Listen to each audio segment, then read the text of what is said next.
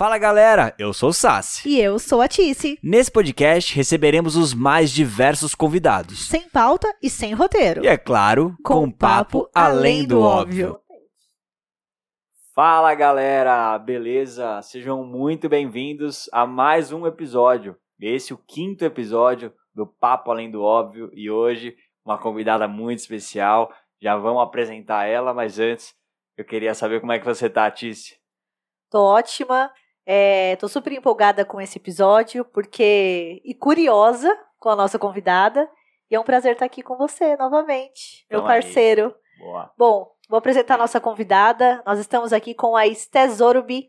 Ela é fundadora e apresentadora do podcast Café com Crime, que é um dos podcasts mais vistos da categoria To Crime. Falei certo? Falou certinho, ah. gente. Senti um peso agora fundadora. que, que responsabilidade, né?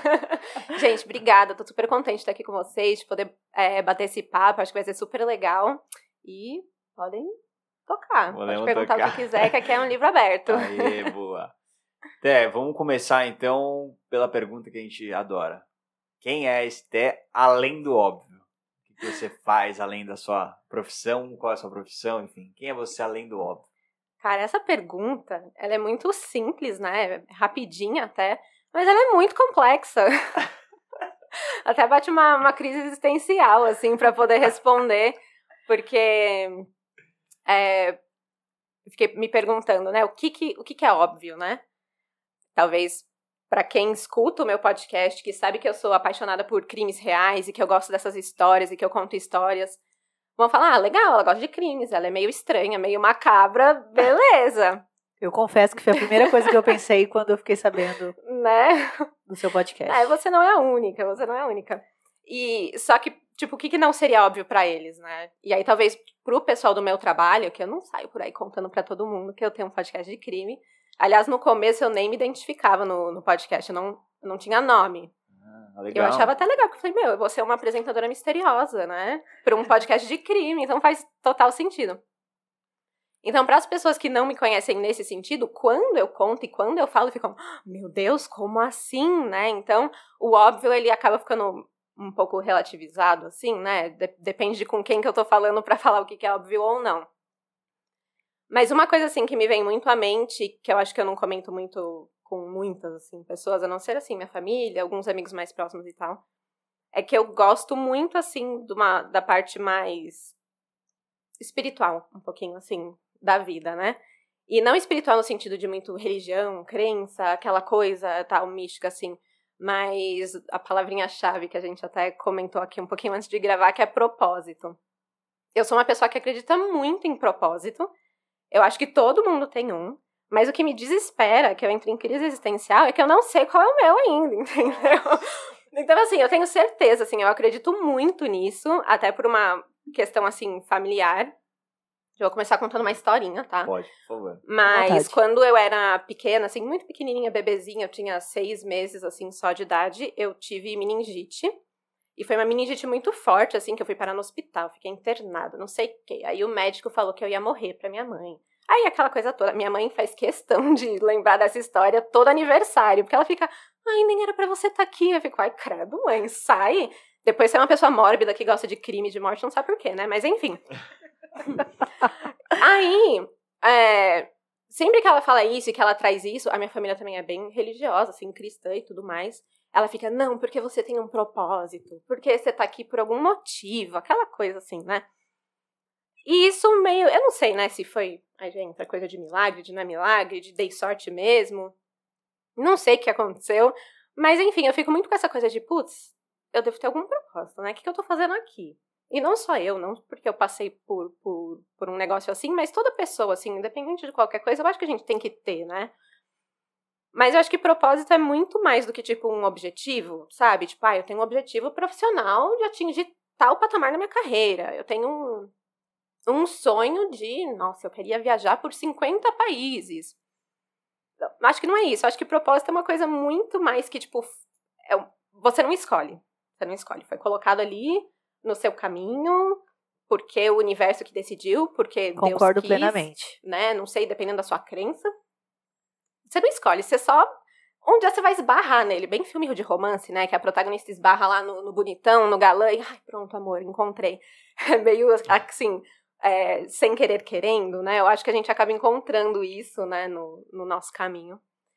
E aí, quando vocês fizeram essa pergunta de, né, o que, que é você além do óbvio, eu fiquei, cara, eu ainda não sei. Porque eu ainda tô procurando esse, esse propósito, esse, essa coisa, assim, né? E eu acho que a gente esbarra pela vida em oportunidades de talvez encontrar o seu propósito. E, enfim, aí eu fiquei, entrei assim numa mini crise existencial e comecei a pensar e falei, meu Deus, mas o que, que é, o que, que não é, o que, que, né, o que, que eu falo, porque realmente eu acho que é uma busca, assim. E faz parte, né, a vida, essa jornada, Sim. essa busca, essa coisa, assim. Será que você já não Enfim. vive esse propósito? Você já está vivendo ele, talvez você não saiba é, é, em que, que vai chegar isso, esse resultado. Mas você já está chegando lá, o caminho já está indo em tá direção traçado. a isso. Pode você ser. sabe que isso que você falou de que tudo tem um porquê, tudo acontece por um motivo, as coisas são encaixadas na vida. É, eu fico pensando, né? Eu, a gente citou até no, no podcast passado, que nós postamos, é, para quem escutou, que eu não queria fazer faculdade de publicidade, mas se eu não tivesse feito faculdade de publicidade, eu não teria conhecido o Pedro. E se Aí. eu não tivesse conhecido o Pedro, a gente não estaria aqui fazendo podcast. Então eu acho que tudo tem um porquê mesmo né? É, eu, eu acho que assim, o, o caminho, ele. O final ali, onde você chegar, ele, ele tem um caminho, né? Como a gente falou. E tudo que você vai passando na vida, ele vai, de certa forma, te ajudando a construir e a chegar lá. Né? Então, assim, nada é tempo perdido.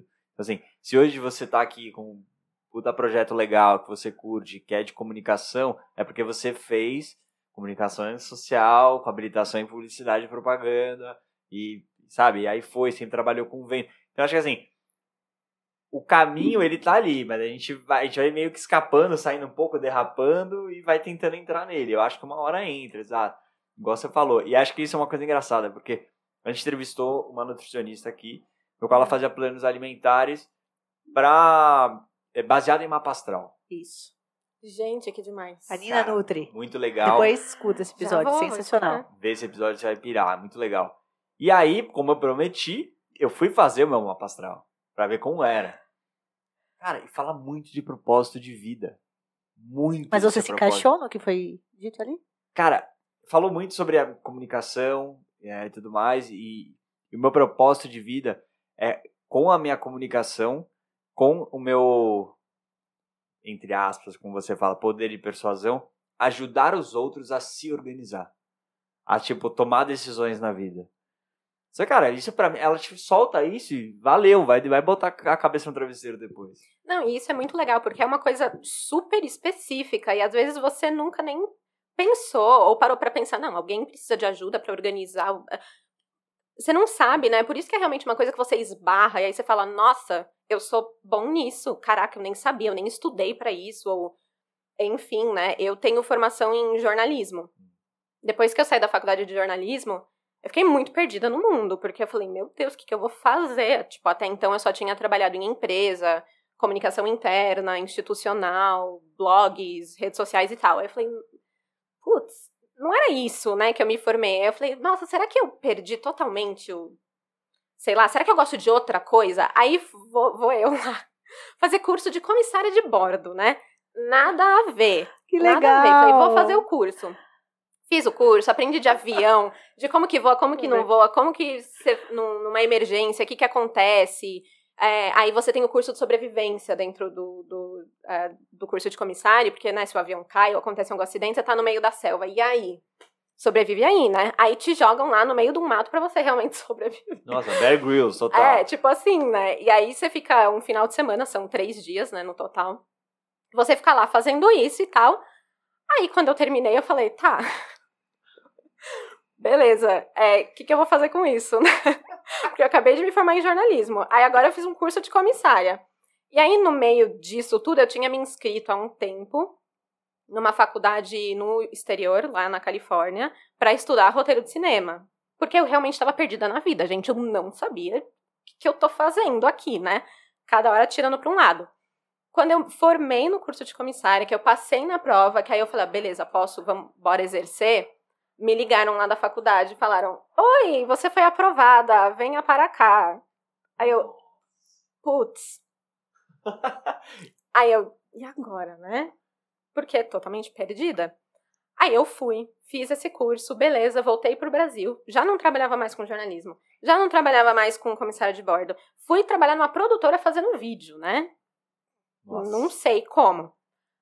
Bizarramente, como meu sábio pai sempre diz, a vida sempre se conecta. É tudo um monte de pontinho que você vai traçando assim, e de repente forma um, Muito sábio um seu pai. lindo- uma, uma foto, um, um desenho, e você. Ah, nossa, nem sabia. A produtora que eu comecei a trabalhar atendia a Latam. E aí eu comecei a trabalhar fazendo é, material para comissários de bordo. To- é, todo mundo da, do- da, da aviação, assim, eu comecei a atender e tudo mais. E comecei a usar o jornalismo também, porque eu passei a entrevistar as pessoas, fazer é, vídeo entrevistas, mini documentários, contando a vida, a história de, enfim, comissários e famílias e tudo que acontecia nesse mundo da aviação. Aí sabe quando fecha, assim? E você fala, nossa, eu jamais imaginaria, alguns anos atrás, que tudo ia fazer sentido, assim, Tá aí o sabe? propósito, né? É, e aí você fala, nossa, né? É, é meio bizarro, assim, né? E, tipo, foram, foram coisas de poucos anos, assim, mas que meio que fechou um ciclozinho ali pra mim. Eu falei, ah, legal. Pelo menos eu não gastei dinheiro no curso à toa, porque foi tipo, joguei, né? Joguei. Não, bizarro, cara. Bizarro. Bizarro, como a vida é. E uma coisa que eu, que eu acho que é legal, eu sempre falo, é que se você souber olhar pra trás e ver eh, os momentos que você teve e todas as, enfim, experiências que você viveu e, te, e souber olhar pra elas e analisar, não tem tempo perdido. Não tem. Não tem. Uhum. O que, para mim, o tempo perdido é você não parar pra pensar no que você fez. Porque assim, se você tem um, sei lá, você pensa de uma forma, aí você viveu uma, um emprego que você não gostou. Aí você vai pra outro porque, sei lá, paga mais. E nesse você pode viver o mesmo problema que você viveu naquele, mas se você não parar pra analisar, você vai bot- vai ter a culpa de novo e vai ter o mesmo ciclo. Então assim, cara, analise o que você viveu, né? Ali tem lições que você pode não cometer os erros novamente, né? Evoluir, etc. Então, Mas eu acho que isso não só na profissão, né? Eu acho que isso Não, na também vida. na vida. vida- Até relacionamentos, é, Uhum. pessoas que você namorou, tem gente que fala assim, ah, foi um tempo perdido namorar com essa pessoa. Não foi. Tudo você aprende, tudo você leva como aprendizado algo positivo que você vai repetir, algo negativo que você vai querer mudar. É muito relativo o que é positivo ou negativo, né, pra você. Uhum. Mas é, é- isso é, é, é muito importante mesmo, P. A gente é, analisar o nosso passado. Acho que até foi você que, que me ensinou isso, conforme a gente foi trabalhando juntos, né? De observar os erros e levar um aprendizado disso. Mas não só. Isso que seu pai falou da, de montar uma árvorezinha com um monte de pontinhos e tudo sincronizar, é, faz sentido. Não sei se vocês já passaram por isso, tá? Mas eu, eu, Ciane, tenho na minha vida umas histórias assim que você nem imagina de coincidência. O, o Marco, que é meu, que é meu esposo, eu, eu tenho uma foto com ele quando eu tinha 17 anos e a gente não se conhecia. Como assim, gente? É surreal. Foi o seguinte, a gente. Existia uma balada, no- eu moro no Morumbi, né? Existia Uhum. uma balada lá, uma balada, que balada? Tipo, um bom boliche. Era um boliche que tinha uma pistinha de dança lá. Uma matinezinha. adoro. Matinezinha. Melhor, melhor coisa. Tinha que ter mais. Essas coisas mais. sumindo com o tempo, Não, né? Era tão sumindo. bom. Boliche, Não né? tem, era tão legal, tinha uma Nossa. pistinha de dança. Meu aniversário de 15 anos foi lá. E aí tava lá com a minha amiga e tal. E aí nessa matinezinha, eu conheci o amigo do Marco, que é o Danilo. E aí a gente acabou ficando. Eu e o Danilo. Esquece o Marco. Beleza, tal. Sabe esses fotógrafos de balada? O Danilo vai me matar que eu tô contando essa história, que o Danilo até hoje é amigo do Marco, né? É, sabe esses fotógrafos de balada? Sim, Ele sim. pegou e tirou, juntou uma turminha e tirou uma foto.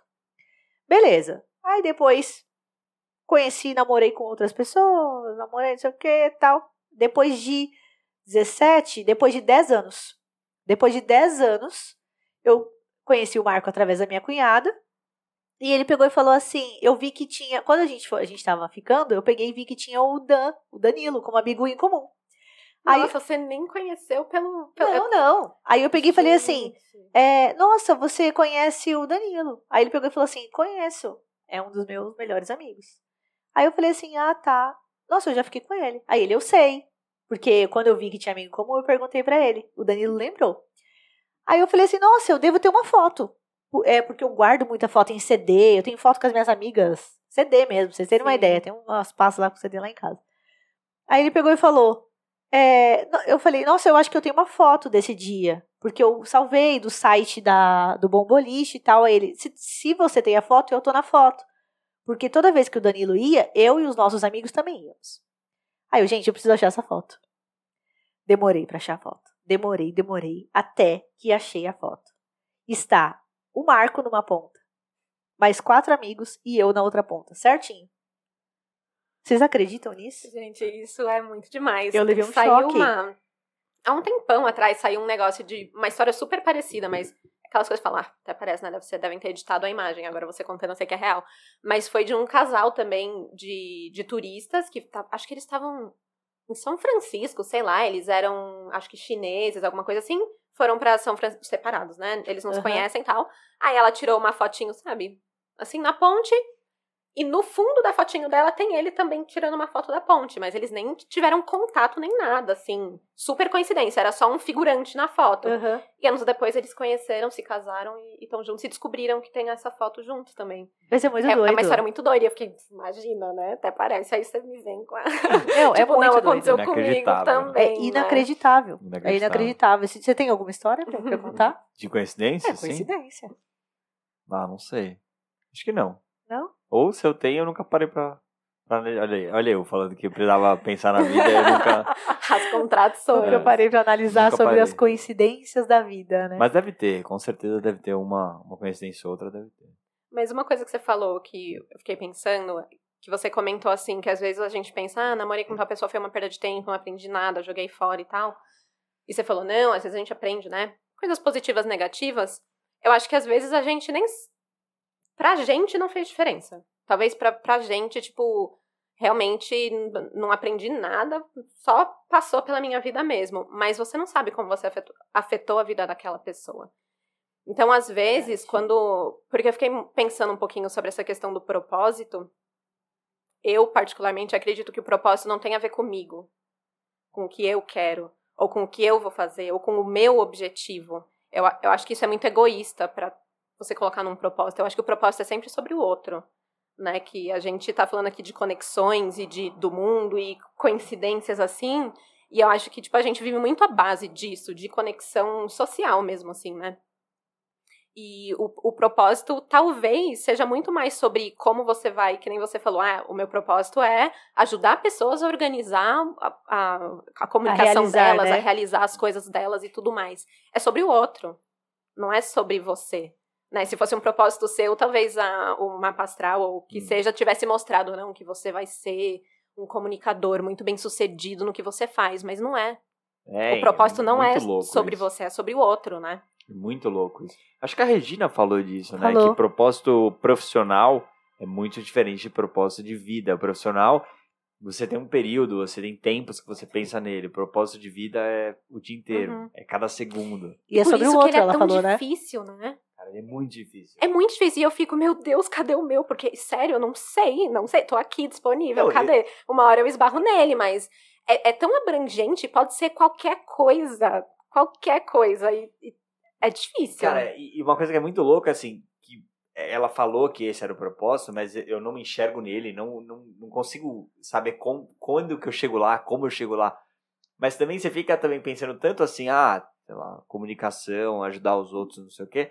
Você fica assim, tá, o que eu faço? Você é psicólogo? Tá, você é coach? Não, o que eu faço? Às vezes não, às vezes é dentro do seu trabalho que você tem hoje, você, cara, ajuda, por exemplo, a sua equipe a performar melhor, sabe? Às vezes é uma coisa meio que já Uhum. tá no seu dia a dia e você não pensa. Mas tem um pouco disso, porque o podcast é. Quem convidou, quem me convidou, no caso, foi o Pedro.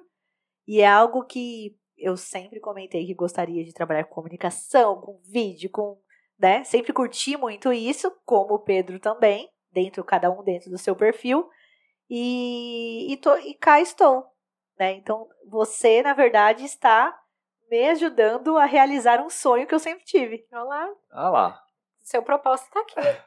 Tá feito, tá? Tá aí. Mas é Vai real, cumprindo, né? Vai cumprindo. Mas uma coisa interessante também, que você pegou o propósito e você atrelou, não sei se consciente ou não, ao trabalho. Né? É, não sei se foi consciente. acho Que você foi. falou, não, porque aí, ah, então se meu propósito é ajudar as pessoas, vou ser psicólogo. Ah, Porque- sim, é uma profissão, né? Por que, que você tem que ser algo pra cumprir algo, né? Uma coisa assim. Nossa, E aí eu não sei, porque eu tô numa vibe é, atualmente, assim. eu tava até falando com meu namorado disso. Porque tudo é trabalho, meu Deus, como tô workaholic. E eu não sei se isso é por conta da pandemia ou se eu sempre fui assim e acabou se agravando.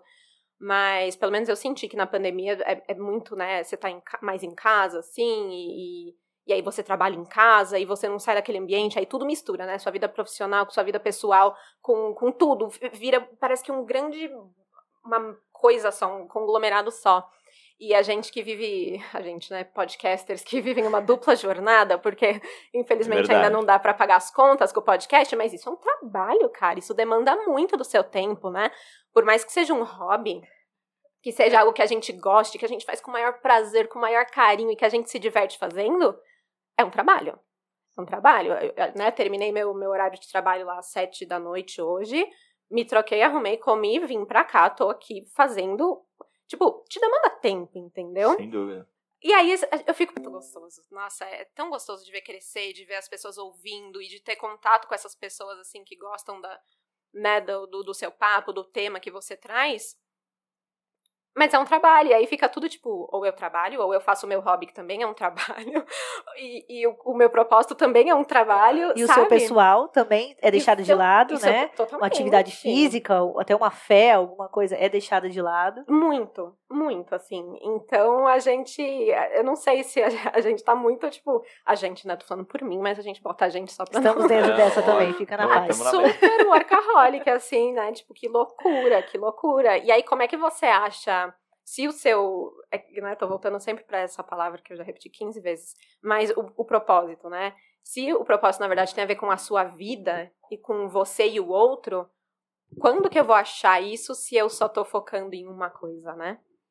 Verdade. Então, como que você se abre para essa oportunidade de, de encontrar outros caminhos se a, a gente, eu, só faço uma coisa, né? É. E talvez o seu propósito também tá nisso, né? Não tem problema nenhum. Sim, sim, é né? verdade. Tá às tudo bem, tá tudo isso, bem né? também, né? Mas é só assim uma, Cara, mas é, uma reflexão. é é uma loucura mesmo, né? É uma briga, é uma briga. É um... Cara, é constante. Você... E acho que às vezes, assim, quando você encontrar seu propósito, eu não sei se também é assim, sabe? Tipo, pum, encontrei. Agora eu tô apaixonado, como você falou, esbarrei, tô apaixonado. Cara, acho que você vai ter, você vai, sabe, ter confusões na cabeça também de se questionar se é aquilo. Né? Vocês Sim. acham que os propósitos mudam? Tipo, você conseguiu encontrar esse propósito, mas agora eu não quero mais, não acho que, que é mais esse meu, propó meu propósito? Eu acho que não. Porque aí eu acho que é um objetivo. Ah, tá. Entendeu? Não um propósito. É. Eu posso ter o objetivo de ter um podcast. Agora eu tenho. Ah, tá. Não é um, um propósito, entendeu? É algo que você atingiu, você chegou e acabou. Eu acho que o propósito é muito, tipo, faz parte de você. E é o que você falou. Eu acho que a gente já tá praticando, a gente já tá fazendo. É uma coisa nossa, mas às vezes a gente não reconhece. Meio que nem. Exemplo muito tosco, tá? Mas a gravidade sempre existiu. Mas até a maçã ir na cabeça do, do Newton e ele falar, nossa, eureka! Foi, foi da gravidade isso? Nem sei, mas eu sei que teve, tem esse, né? Eu sempre lembro de ver isso. eu. Eu vi a cena. Aí ele falou, nossa, é verdade, isso existe, não é mesmo? Tipo, não, estava sempre ali. Ele só deu um nome para aquilo e agora falou, ah, tá aqui, gente. Apresentou lá, ganhou o Nobel, sei lá. Mas enfim, Não, é. entendeu? Então eu acho que às vezes é um pouquinho disso também. E, e tipo, eu cheguei aqui falando, meu Deus, né? Qual que é? Entrei numa crise existencial. Mas também tudo bem você não saber, gente. Não tem problema Tá nenhum. tudo bem. Tem gente que se cobra, né? Tipo, eu mesma. Tem gente. tem gente aqui, ó. eu- Eu que se cobra e porque quer, e porque. E acaba virando uma pressão aquilo, porque você tem que achar. Porque o youtuber X fala, é muito especializado em tal coisa, ele falou que a gente tem que ter o foco e o. E tudo bem, às vezes você não vai ter, e, né? Não tem É. problema, uma hora isso vai, vai vir, já tá, né? Só falta realmente identificar, assim, e tá Você chegou bem. num período que vocês estão super mega tarefados, e aí vocês se conversam, conversam com vocês mesmos e falam assim, gente, calma, freia, tá tudo bem, tá tudo bem se você não fizer. E aí o próprio corpo, o coração começa a bater mais devagar, Você começa a diminuir sua dor de É cabeça. mental, cara, completamente. É, você é seu próprio coach ali, né? Tipo, É. É mental. Mas assim, é- é- o que eu acho uma loucura é quando eu fiz o mapa astral, e até a gente vai convidar a Gabi aqui pra vir falar, é, ela tava falando justamente desse propósito, de mudança, etc. Que ela, se não me engano, ela é química, ela é formada né, nisso, e por muitos anos ela trabalhou em tinta é, automotiva, para carro. E a missão dela foi fazer o preto mais brilhante que tinha no mercado, que, se eu não me engano, é da Audi da Mitsubishi, eu acho. Alguma coisa Caramba. assim. E aí ela falou que depois disso, hoje ela faz mapa astral, ela é especialista nisso, e hoje o, o que ela faz é descobrir o brilho das pessoas. Então sempre foi o brilho. E se ela amanhã quiser vender purpurina, vai ser o brilho, entendeu? Então é muito louco isso que ela falou, justamente nessa. nessa que o seu propósito é um, não importa o que você faça, entendeu? Gostoso é o- escutar isso. É, ela falou é muito legal, depois a gente traz ela pra ela contar com detalhes dessa experiência, que é muito legal. E falando de propósito, quando que chegou a história do crime, de falar sobre crime, um assunto que ninguém quer falar? Pois é, E né? todo mundo Chegamos tem medo lá. de falar, né? De escutar também, né? Você Não, escuta como se fosse um sim. filme de terror. Não, e até eu que falo sempre, que escuto sempre, porque eu consumo muito, além de fazer o podcast, além de fazer o Café com Crime, eu consumo muito documentário sobre crime, sobre assassinos em série, aquela coisa toda. E aí tem gente que fala, nossa, mas você não fica pesada? E eu juro, pra mim é tipo, meu, relaxei. Terminei de trabalhar, tô estressadona, meu, ligo lá no Ted Bundy, sei lá, qualquer. Assisto lá o caso do crime do policial desvendando quem que fez, quem que não fez, tô relaxada, agora eu posso dormir, sabe? Caramba! É bizarro. Mas como que começou? Eu acho que já é uma coisa de muito tempo. É, a minha mãe sempre gostou muito de ler livros de detetive. Ela me apresentou a Agatha Christie quando eu era adolescente ainda. Fiquei apaixonadíssima, aquela coisa. Consumi todos os livros que eu podia dela, assim. Comecei a ler outros e tudo mais. Então, essa parte do detetive, da investigação e tudo mais, ficção, né? Eu comecei desde muito cedo, assim, a ler. Depois, o meu pai me apresentou os crimes reais, né? Porque ele gosta muito de assistir aquele Investigation Discovery, o canal de TV. Hum. Lá em casa só passa isso, gente. A minha mãe pira. A minha mãe odeia. Odeia. Mas meu pai só assiste isso. Seus pais também curtem crime. Então, a minha mãe gosta, tipo, Agatha Christie, sabe? Quando entra na realidade, ela não quer, porque ela né, não gosta. Ela acha que é uma desgraça, que é só horrível, credo e tal. Ela não gosta.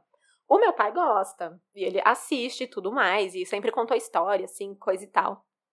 Então, eu acho que meio que era um ambiente, né, que ali meio propício. Você foi a soma dos dois. A mistura do conto com o real. É, tipo isso. Eu acho que podemos dizer que sim.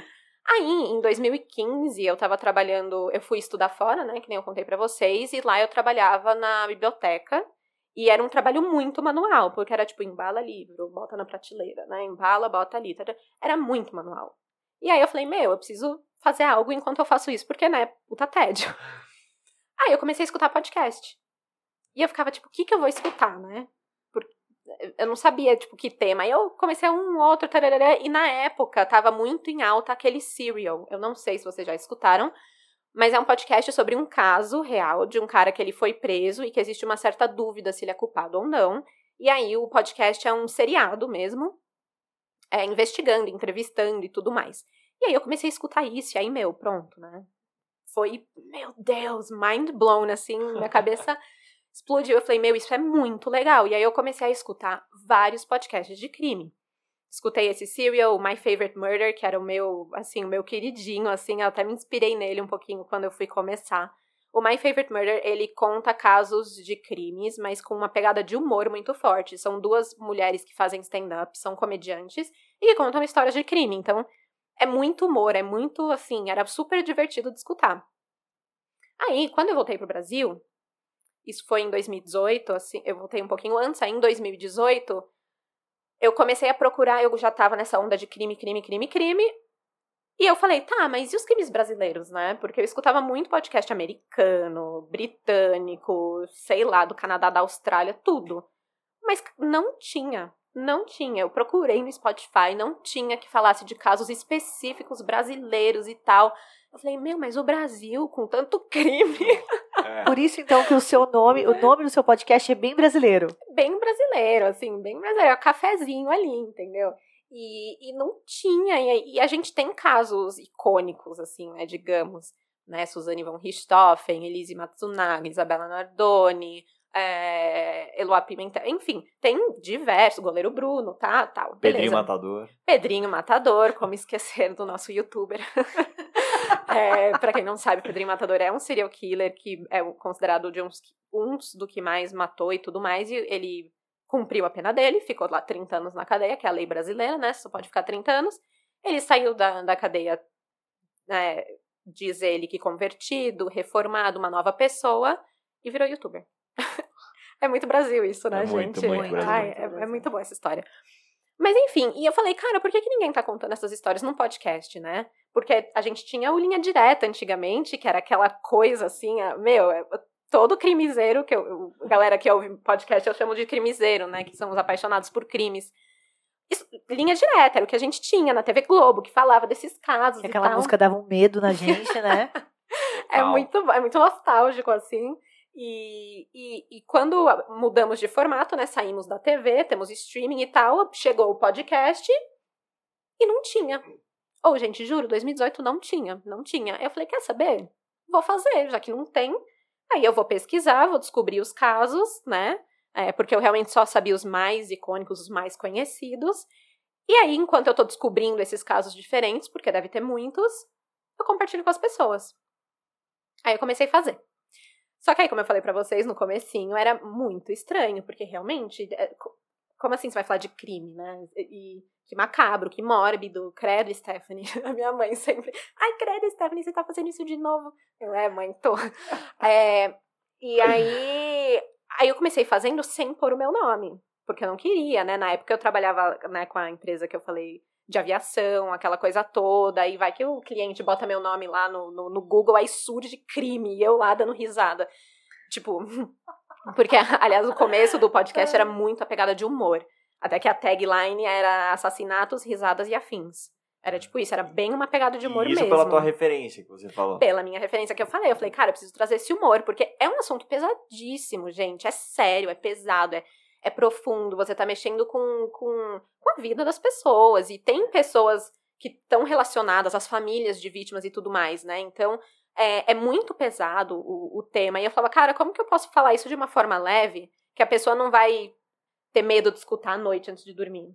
É exatamente isso. Eu acho que é, quando você fala de pesado, é pensar é, como que algo que foi tão dolorido para alguém possa ser um, um entretenimento para alguém hoje em dia. Exatamente. Esse equilíbrio, né? E é super difícil. É super difícil. Tanto que tem gente que é, não gosta. Fala assim, cara, eu não escuto podcast que mistura crime e humor. Não acho que tem a ver. E tudo bem, eu super entendo. Eu acho que é, até um certo ponto, assim, faz sentido, né? Mas não é que, tipo, faço piada com a vítima, faço piada com a... Não é piada, sabe? É só um humor, é só leveza, é só um pouco de respiro dentro de uma história que é super, super pesada. Então, quando eu comecei, eu tinha bastante disso. Hoje eu acho que já tá um pouco diferente. Ainda falo de uma forma leve, mas não é tanto mais puxado por humor. Hoje é mais. É, é leve, mas é um leve mais reflexivo, mais de tipo, pô, vamos conversar sobre isso aqui? Tipo, imagina que você tá aqui, numa mesa de bar, conversando com os seus amigos, e aí você vai falar de crime. Como que você fala, né? É, é um pouco disso, né? Eu não trago tanto drama, é mais, é mais uma conversa mesmo, né? E aí começou. Aí foi de- desde 2018 que eu tenho o podcast. Eu parei por um período, porque a jornada dupla é difícil. aí eu parei. É, por conta de trabalho, tudo e tal. E aí quando a pandemia começou, 2020, bem comecinho de 2020, eu tava com um pouco mais de tempo, mais em casa, aí você não fica três horas no trânsito todo Nossa, dia. E com três horas você faz muita coisa. E aí eu falei, vou fazer o podcast. Vou voltar. E aí eu ressuscitei o, o Café com Crime. E aí, desde então, é toda quarta-feira, tem um episódio sobre um caso brasileiro, 100%, sempre Brasil, onde eu falo sobre esses casos e. E é bizarro porque eu aprendo muito sobre o Brasil falando sobre esses casos, sabe? É, que nem a gente estava comentando do último, né? Sobre os irmãos Naves, que é o maior erro judiciário brasileiro. Os caras foram acusados injustamente por um assassinato. Não é que eles não cometeram o assassinato. O assassinato não existiu. Verdade. O cara não morreu. O cara não morreu. O cara desapareceu, sumiu, foi dar um rolê pela vida porque tava com grana. E aí, fala, aí quando foram na delegacia, o, o delegado lá falou: Não, tá morto, né? Imagina que alguém vai sumir assim e não voltar depois de tanto tempo. Acusou os caras, pôs na cadeia. 15 anos depois aparece o fulano lá. Aí a galera, voltei. E os caras estavam presos, meu Deus! Torturados. Torturados. É. confessar. um- Psicológico afetado. Psicológico e físico. Nem tem mais o psicológico, né? Acabou. E é aquilo que você falou agora. O que, que suas atitudes podem afetar a vida de outro ser humano, né? Com certeza. Com- Acabou com a vida dos caras. Acabou, Acabou é. completamente. E, e pior que quando o fulano lá voltou e, e descobriram que eles eram inocentes e aí finalmente tiraram eles da cadeia, o delegado que tinha acusado eles, né, ele morreu, ele nem chegou a saber que os caras foram inocentados. Então, olha isso, você não sabe o efeito que você tem na vida dos outros, né? Nossa. é Realmente, verdade. assim. Então, é um, é um pouco daí que veio a ideia do, do Café com Crime, do podcast. E é muito gostoso, assim, de fazer. É, é, é pesado? É pesado. Mas é muito gostoso, assim, principalmente pela comunidade que, que eu percebo, assim, que tem, né? Porque, querendo ou não, agora o, o tema de crime, o true crime, ele virou realmente uma categoria de entretenimento e, né, tem documentários saindo a rodo aí sobre o tema, documentários brasileiros até que foram lançados. Esse ano teve o Elise Matsunaga, lançou o do João de Deus agora também, Agora o filme da Suzane, né? o filme da Suzane que lança setembro agora, é, né? Com a Carla Dias, né? É, 20. Puta acho que sacada 20 e fazer duas versões, né? Duas vezes. Ai, meu Deus, eu tô morrendo pra assistir. Não, Eu quero muito ver, É. muito ver. Mas isso é muito legal, porque a, a perita do caso, né, a ela não é perita, ela é criminóloga, é a Ilana Casoy. Ela é, tipo, mano, diva, gente do céu, ela é muito perfeita. Ela, tipo, fã da, Eu sou muito crime. fã. Muito louco. sou muito fã, porque ela, é, ela não era criminóloga, ela não trabalhava nessa área. Se eu não me engano, posso estar falando besteira, eu acho que ela era da área de comunicação ou coisa assim. Ela é sobrinha do Boris Casoy, né? Boa noite. Ah, é. E aí, Boa noite. Boa noite. Eu sempre lembro do. Como é que é o nome dele, gente? Do Pânico, que fazia Pânico, o. é que era o Carioca, língua fazia, acho que era o. Carioca. Nossa, é muito Era engraçado. muito bom. É muito bom. Então, e aí ela mudou pra essa área depois, já com uma certa. Uma certa idade, né? Enfim, não foi a faculdade inicial que ela escolheu. A gente falando aqui de propósito, ó, como É. muda durante a sua vida, né? E isso sempre me inspirou, porque eu falei, gente, se um dia eu decido trabalhar com isso. Mas hoje eu já. Não, eu não tenho estômago. É muito pesado. Mas enfim, ela, ela fez. Ela perfila as pessoas, né? Ela, ela faz estudos sobre os serial killers brasileiros que não existia. Não existia, né? A gente tem. é, esse termo do serial killer, assassino em série, surgiu nos anos 70, nos Estados Unidos, com, com o FBI de lá e tudo mais. É, e ela trouxe um pouco desse estudo pra cá e começou a estudar os assassinos em séries brasileiros. Tipo, quem são esses? Como que a gente age? Porque a nossa cultura é diferente, né? Como que funciona aqui no Brasil? E você acha que tem a ver com a cultura? Esse comportamento ou mais com o- algo. A pessoa ser um psicopata é o mesmo perfil? Você acha que a É, Não, existe o envolve? mesmo perfil. Assim, a gente consegue identificar é, coisas é, similares, né? Te- Existe o, o modus operandi que todos eles têm e todos eles seguem. Existe aquela coisa de você. é, a maioria dos assassinos em série, eles tiveram passados muito traumáticos. São crianças que foram abusadas, tiveram uma criação muito conturbada, um lar muito tóxico. Não todos, né? Não é só criação e tudo mais, mas a, a grande maioria tem um histórico muito pesado, assim, então essas coisas são iguais, não tem como. É, todo mundo é humano e isso é o psicológico, é como funciona, né? Agora, a cultura ela influencia no modo de agir mais do que nessa questão de ser ou não psicopata, né? Então, por exemplo, é, aqui no Brasil existe uma extrema pobreza que lá nos Estados Unidos também tem pobreza, mas muito diferente. Aqui o cara que é extremamente pobre, ele tá morando numa casinha de alvenaria, que é de terra batida, que ele não tem acesso a, a- a- a- é, higiene básico, que a casinha dele é toda de qualquer jeito e tudo mais. E muitas vezes, por estar num lugar tão, assim, distante, tão ele pode cometer muitos crimes e nunca nem ser achado, entendeu? E ninguém nem saber. Então, como que a polícia vai lidar com isso aqui no Brasil? É muito diferente A do própria que lá, polícia de lá entendeu? não é preparada pra isso Não também, é né? preparada pra isso também, não tem nem gente. não- a- os crimes vão acontecendo, eles nem ligam que talvez essa vítima tá ligada a essa com aquela outra. Ah, não, é que esse daqui sumiu. Ah, não, é porque esse daqui é outra coisa, É, sabe? tem muito lugar que a gente nem imagina, como você falou, que a lei é a faca. Sim. Acho que você me comentou isso, né? Do Cara, Pedrinho é Matador, faca. né? Não, o Pedrinho Matador só matava com faca. Mas não necessariamente sobre esse assunto. Mas é verdade. Sim, aliás, o episódio que vai sair amanhã, dando um spoiler, mas Opa! não vai, né, isso aqui só vai sair depois, então já verdade. eu posso falar. É sobre um cara de Pernambuco que chama Elinho Justiceiro. O que, que Os acontece? nomes. Não, os nomes, gente, eu amo os nomes brasileiros dos serial killers. Eu, eu já volto para Elinho Justiceiro, mas é que esse, é um tema muito bom. É. Porque assim, nos Estados Unidos, você tem uns apelidos pros serial killers que dá medo, sabe? É tipo é, Killer Clown, né? O palhaço assassino. E aí tem o, o Night Stalker, né? O, é, são nomes assim que te impactam e você fica, ai meu Deus, tô com medo desse cara. Aqui no Brasil, ninguém tá nem ligando. É que parece sabe? cantor de forró, né? É cantor de forró, é tipo Elinho Justiceiro. Tem um que é o meu favorito, ah, que é até mancada falar isso. Mas é o meu favorito, o nome dele era o Corta-Bundas. O Corta-Bundas. Porque o que, que ele fazia? Ele invadia a casa das pessoas e cortava a bunda delas. É isso. Esse é o crime no Brasil. Gente, que E desespero. ele não matava ninguém, não abusava de ninguém. Ah, Não, ele só entrava, cortava a bunda da pessoa e saía. Isso foi lá em Fortaleza. Ele levava a bunda, não? Não, ela, ele cortava. Ele cortava a bunda e saía, gente. Ai, ele era um cortador de bundas em série, assim, sabe? Jesus Cristo, que eu tô imaginando. E aí o nome chama. O, ele era conhecido como o corta-bundas. Então tá lá, a polícia prende o corta-bundas. É muito, assim, é, é demais, assim, sabe? Tem um outro que era o maníaco do pênis. Tem o maníaco da peruca. Você não fica com medo de um nome, o maníaco da peruca. Não, tipo, não dá.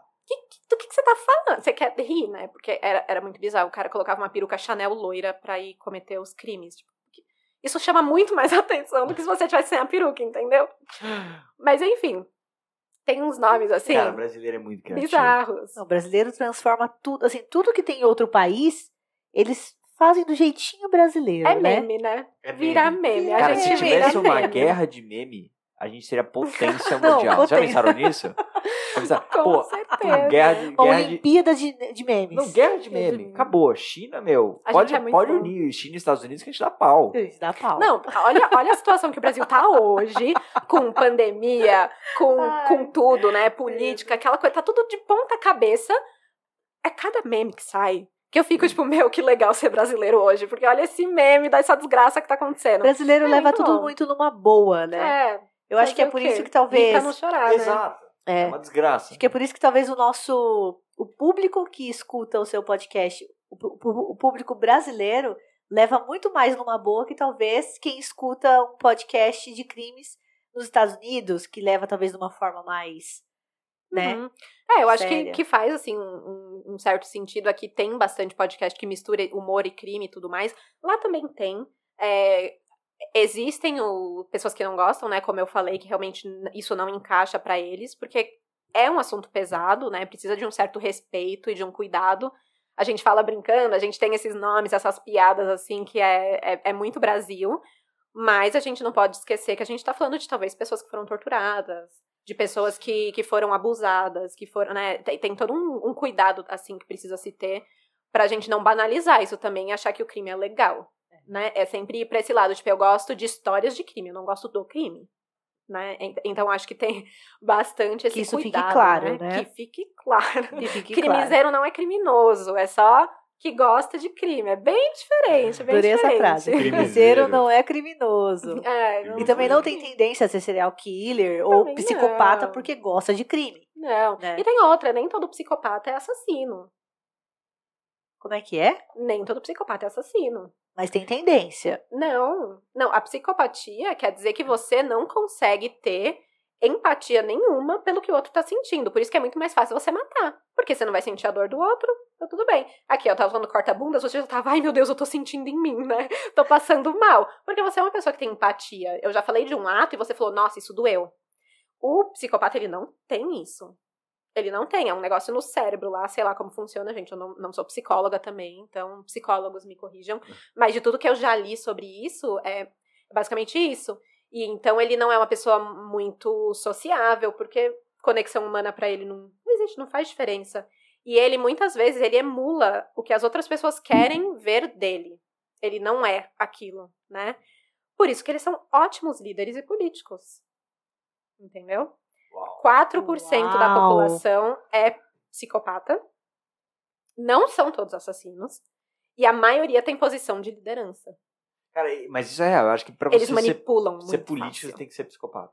Eles manipulam muito fácil. Ah. Eles não, não se afetam pela dor do outro. Então é muito fácil você tomar uma decisão que tem que ser 100% racional, que vai ferrar um monte de gente, mas vai ajudar mais um monte de gente, mas aquela é uma decisão difícil, e por isso que é difícil, né?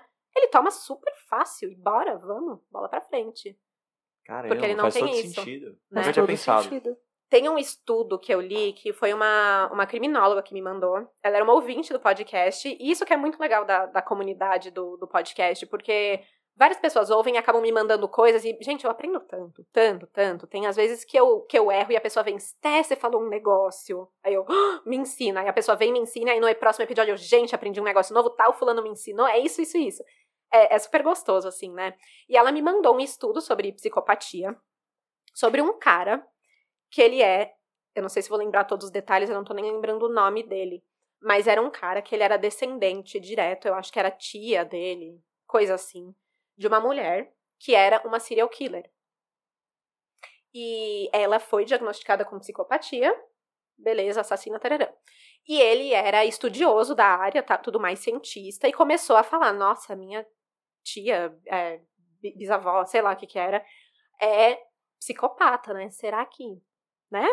Vamos ver. E aí ele fez lá, foi, fez um acompanhamento psiquiátrico e tudo mais, descobriu que ele também era psicopata. Ele falou, ué, mas por que, que eu nunca tive vontade de, né, matar ou coisas assim? Será que eu poderia? E tal. E aí ele começou a fazer essa pesquisa que ele chegou nesse ponto de, de analisar que a, a psicopatia, você ser um assassino não é genético, né? A psicopatia pode até ser, talvez. Mas é, um assassino não. Não é, é um ato, né, que você Tem a ver com aquilo que você falou, talvez a comete. criação, o histórico de vida da Uhum. pessoa que soma com a psicopatia que gera um serial killer. Sim, e é, muitos têm prazer em fazer aquilo, né? E nem todo mundo tem prazeres iguais. Sei lá, eu tenho prazer em comer chocolate, sabe? E pra ele não, pra ele aquilo é um prazer, né? Então, e isso não tá relacionado com a genética, né, talvez da pessoa ali e tal. Então tem muita, é uma coisa muito muito grande assim, né? Legal. É, e essa é uma das minhas partes favoritas, assim, de estudar crime, porque eu gosto muito da parte do psicológico, da, O que- fez o cara cometer aquilo? É, E o que O comportamento, faz né? o ser humano cometer atos tão brutais, tão extremos? Como que você chega naquilo? Che é, chega naquilo. Hoje, nada a ver, mas hoje eu tive um bug no meio de uma reunião que eu fui falar uma palavra que era com C e eu falei, "Shh", né? Que nem eu fiz agora. E por isso que me deu um bug. Eu falei, será que é chega mesmo ou era cega? Não, não é. Enfim, gente, eu sou muito louca às vezes. Desculpa. Mas é, a parte do, de- desse perfil das pessoas e tal. E às vezes eu fico pensando, tipo, será que eu seria capaz de fazer alguma coisa assim um dia? Por quê? Se alguém fez, o ser humano pode fazer. E eu sou um ser humano. Será que se eu tivesse nascido em outra condição, eu poderia fazer aquilo? Porque quando você faz isso, fica muito mais difícil de julgar aquela pessoa, entendeu?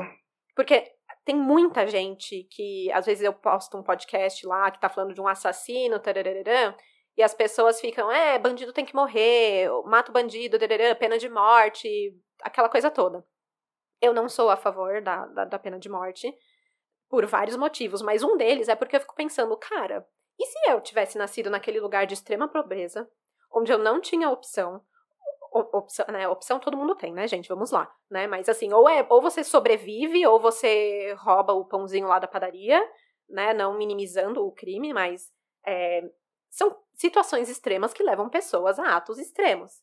Será que se eu tivesse nascido lá, naquela condição, e tido aquela criação que aquela pessoa teve, será que eu cometeria a mesma coisa que ela? E aí você já começa a falar, putz, então eu não posso matar essa pessoa por, por ela ter feito uma coisa que veio de um histórico que ela nem tem culpa de ter acontecido com ela. Entendeu? Sim, sim. Você começa a desenvolver umas linhas de raciocínio assim que você fica, nossa, é um pouco pesado, assim, de você pensar e, e de você começar a fazer essa análise, né? Tem coisas que são injustificáveis, que eu fico puta. Eu falo até pra galera que é, é, é bom escutar o podcast lavando louça, porque aí você lava com raiva e vai ficar branquinho, tinindo, assim, de tanto ódio que tem gente que dá. Porque tem gente que é sacana mesmo, que é escroto mesmo, que fez o negócio ali totalmente consciente, que teve todas as oportunidades da vida e foi lá e fez uma grande de uma merda, porque era uma pessoa merda mesmo, entendeu? Sim. Teve um, esse aí que eu vi no TikTok. Eu sigo uma guria, não lembro o nome dela, que ela, ela, ela conta os crimes no TikTok, em vídeo, com o rosto Sim. dela mesmo e vai mostrando algumas fotos de fundo. Que nos Estados Unidos, que eu dou risada porque assim, eu acho um absurdo. é, foi o crime, é, dizem que foi o crime mais, é, que teve mais tortura no mundo, que uma mulher, uma universitária, é, ele, é, o, o serial killer cortou vários é, membros dela, né? Enfim, violentou ela, né? E depois colocou ela dentro de um barril, jogou concreto. Não sei se você sabe desse crime. Jogou concreto nela, deixou tipo só com a cabeça pra fora do concreto, é, enterrou. Juro. Acharam o corpo dela depois de muito tempo, é, dentro do. o- enterrado no campo da, da universidade. Acharam o, o No campo da universidade. campo da universidade. Acharam o corpo dela. Ó, o próximo episódio Tá aí, saindo ó, aí. tá É chegando. porque não é brasileiro, né? É, aí E o dela é café com crime e são só Verdade, crimes verdade. brasileiros.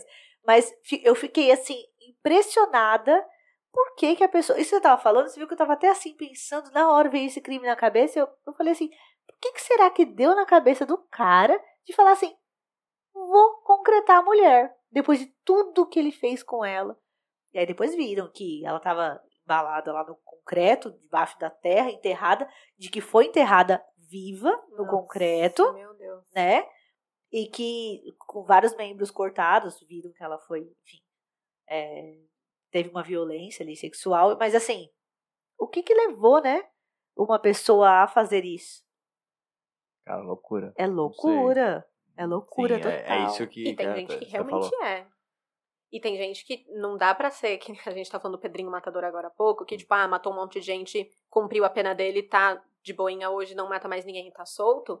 Tem gente que não. Tem gente que não consegue parar de matar. É uma doença, é uma condição da pessoa que não vai ser curado, não é tratável. E aqui no Brasil hoje é muito complexo isso porque a pena máxima é 30 anos, né?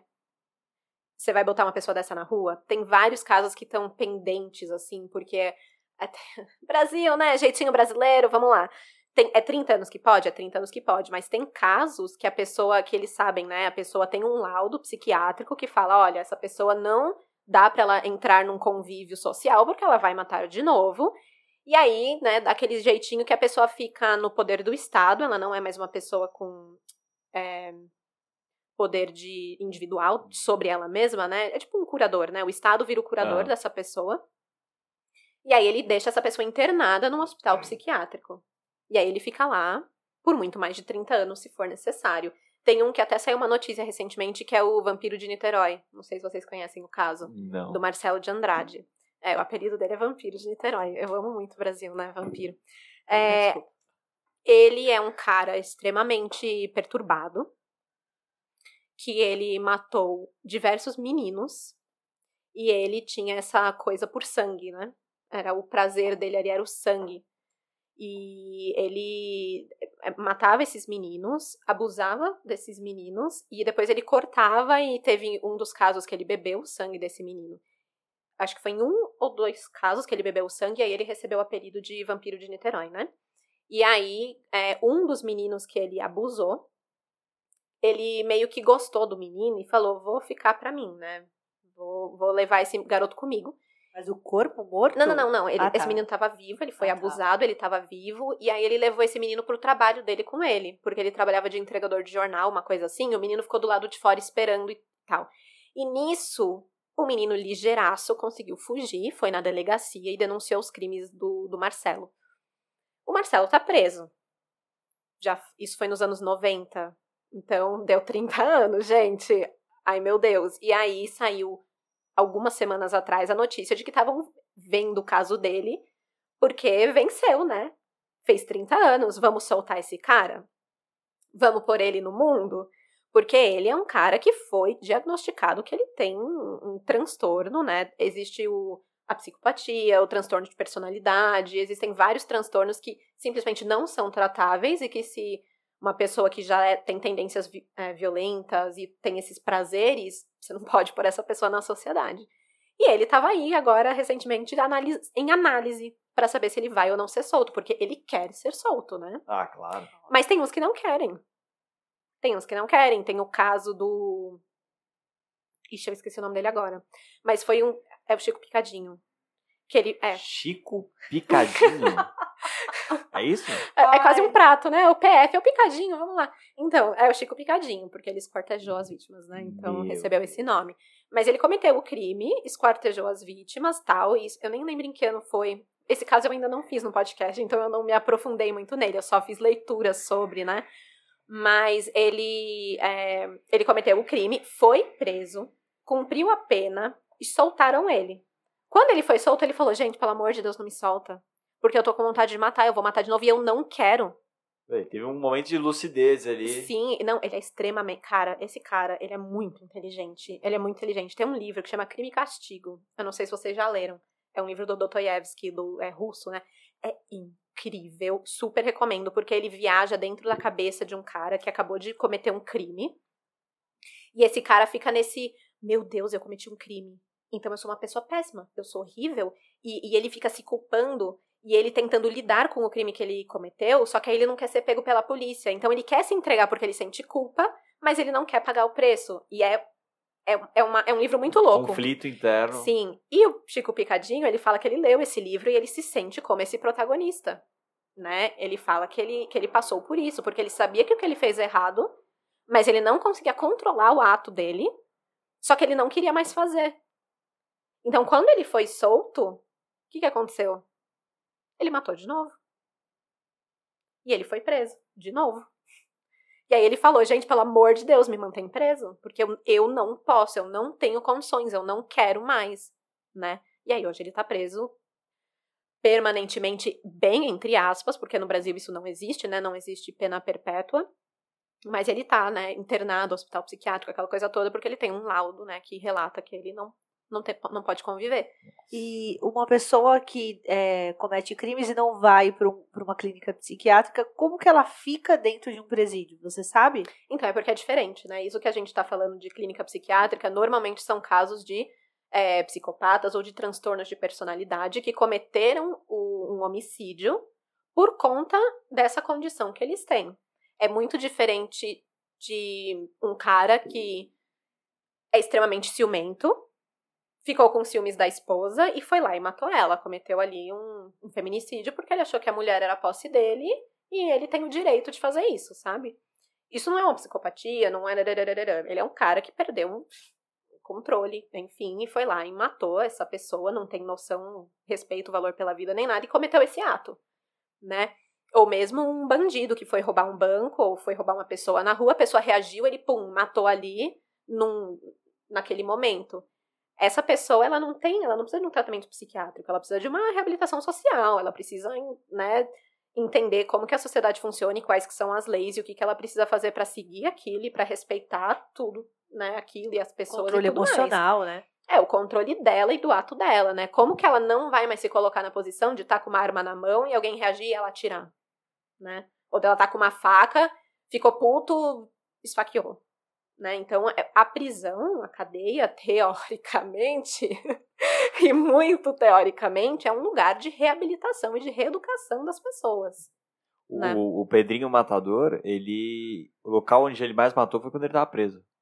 Ele matou mais pessoas dentro da prisão do que fora. Isso acontece muito também, porque aí você tem rixa entre os presos. E, e é, enfim, eu abrir um mega de um parênteses, mas eu ia contar sobre o Elinho Justiceiro. É, eu ia voltar Porque nesse. ele foi morto dentro da cadeia por pessoas que tinham rixas com ele dentro da cadeia. Então a cadeia também é um lugar, assim, extremamente propício pro crime, né? Porque é um monte de criminoso. É. então, e claro que tem muita gente na cadeia também, não por motivos de homicídio e tal. Tem a pessoa que tava lá carregando maconha e aí foi preso e não tem dinheiro para pagar advogado, para pagar fiança e aí tá lá, né? Mas o Elinho Justiceiro, por exemplo, ele era um cara que, quando ele foi preso, ele falou: vou morrer. eu vou me matar na cadeia. E ele já estava super conformado com isso. Por quê? Ele liderava um grupo de extermínio. Ele morava numa favela lá em Pernambuco, é, perto de Recife. E era o, na época, esqueci que ano que isso aconteceu, acho que foi anos 90, fim dos anos 90, 97, 98, acabei de lembrar. A criminalidade lá era muito alta. Recife foi tido como o estado mais Verdade. violento da época. E em Recife era o lugar onde tinha mais assassinatos Hoje é o do Espírito Santo, né? Brasil. Hoje eu não estou atualizada, mas Eu acho que é o ser. Espírito Santo. Eu vi uma reportagem sobre isso. E ele morava numa favela. Então imagina, você tá numa cidade super grande que nem Recife, que a polícia tá toda focada nos crimes que estão acontecendo ali, e normalmente as polícias ficam mais focadas na, nos bairros mais ricos, classe média, classe alta e tudo mais. E esse cara que morava na favela tava vendo o crime acontecer ali na comunidade dele e ninguém fazendo nada. O que, que ele faz? Vou matar todo mundo. Ah, ele criou um grupo de extermínio Pra dos- matar criminosos. Pra matar criminosos. Exatamente. E aí, olha que conflito, porque a comunidade da época achava que ele era um herói. Endeusavam o cara. Tanto que quando ele foi preso, fizeram um abaixo assinado pra tirar ele da cadeia. Suplicaram pra polícia, pelo amor, solta ele, porque o crime voltou aqui. Estão roubando o mercado. Entendeu? Hoje mesmo o mercado foi assaltado. Quando o Elinho Justiceiro tava solto, ninguém mexia com a gente. Né? Cara, olha isso. E aí, quando ele foi pra cadeia, ele falou: Eu vou morrer. Porque eu mato criminoso. Agora você vai me jogar na cadeia com um monte de criminoso? Eles vão me matar. É vingança na certa. E foi o que aconteceu. Ele morreu na cadeia. Por quê? Porque tem gente com faca na cadeia. Né? E essa cadeia que ele foi, gente do céu, é muito bizarro. O sistema judiciário brasileiro. O sistema prisional brasileiro. Por quê? Era, é, chamava Aníbal Bruno. Hoje é complexo, complexo de curado, se eu não me engano, é o nome do lugar. É uma das maiores cadeias do Brasil. Mas ela foi, assim, construída para ter. Estadual federal? Não sei. É uma boa pergunta. Mas ela foi construída para ter mil presos e ela tem, tipo, sete mil. Ah, Sabe? Esse é o clássico do Brasil. Clássico. Numa cela de 4 metros quadrados, tem mais de 10 pessoas. E não tem agente penitenciário suficiente para cuidar de todo mundo. Então, o que, que eles fizeram? Vamos pegar os presos que têm bom comportamento, os presos que são exterminadores, e vamos botar eles como chaveiro da cadeia, como seguranças da cadeia. É, é- é muito Brasil isso, gente. É suco de Brasil. E aí pegaram. pegaram o Elinho Justiceiro, que era um assassino de criminosos, e falaram: tá aqui a chave da cadeia. Um Você carcereiro. um carcereiro. Você vai cuidar do pavilhão J, que tem 63 presos extremamente perigosos, e você que vai ditar quando que eles entram, quando que eles saem, quando eles vão tomar o solzinho, na volta você tranca, e você é o carcereiro do rolê. Gente, os presos ficaram muito putos, né? Porque aí já não gostavam do cara porque ele matava assassino, ah, matava criminoso. E ainda vai dar poder pra ele dentro da cadeia. E aí esses chaveiros da cadeia, eles podiam levar armas brancas. Olha que. Como? Assim. Faca. Cara, Faca, é o- tesoura, a raposa cuidando do gilete. Aliás, o Elinho, numa entrevista que ele deu, ele falou que o pessoal estava tentando matar ele e uma vez serviram para ele café e quando ele tomou tinha uma gilete dentro do café.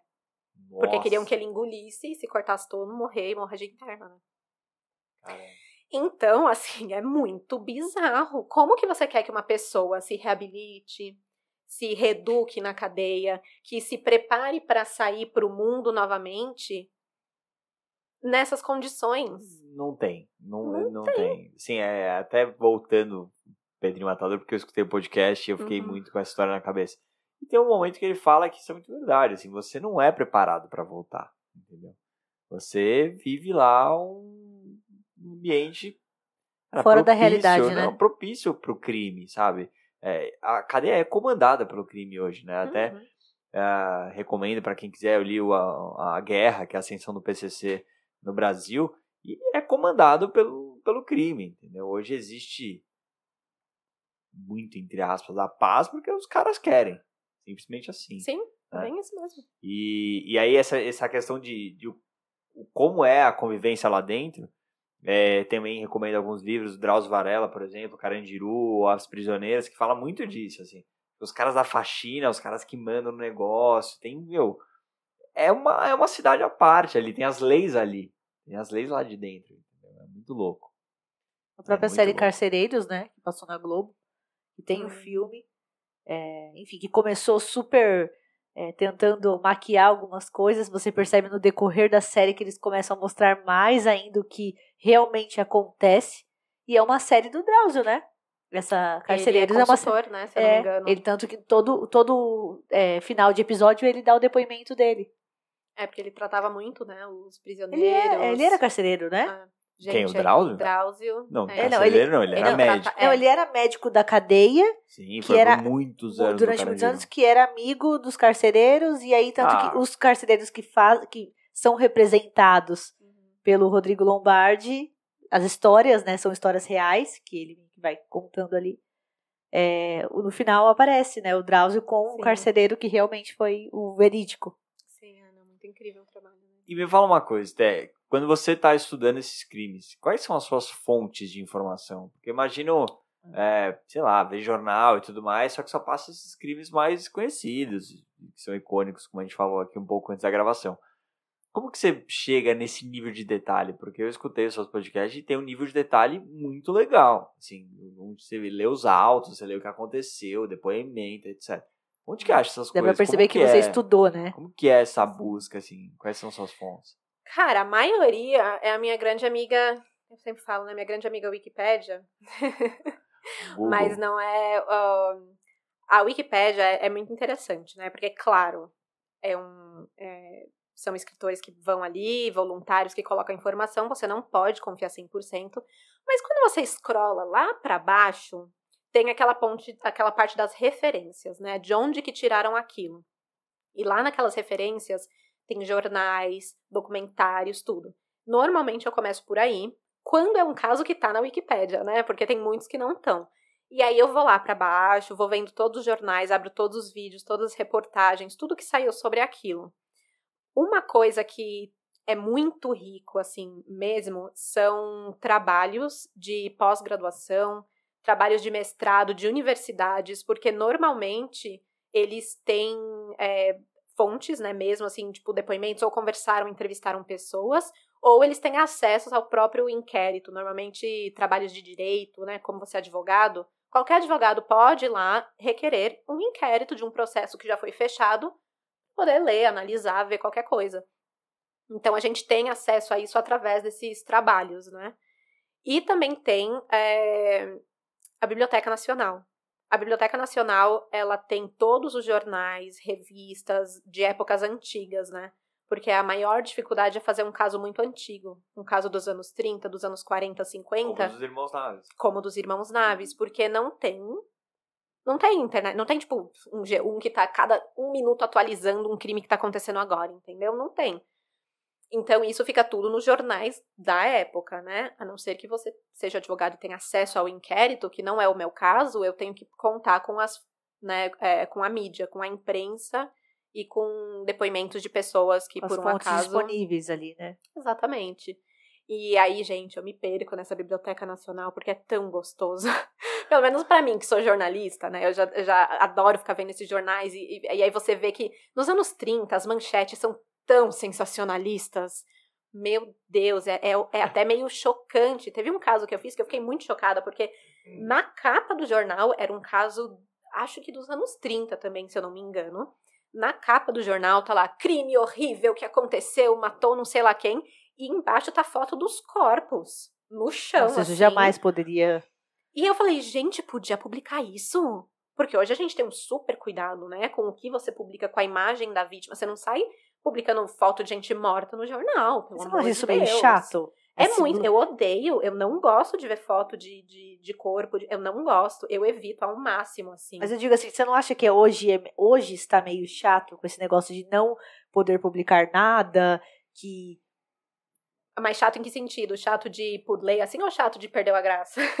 É, eu acho que, por exemplo, vamos lá, nos anos 90, é como se. Olha, eu vou ser cancelada por falar isso. eu acho que hoje tá tudo muito.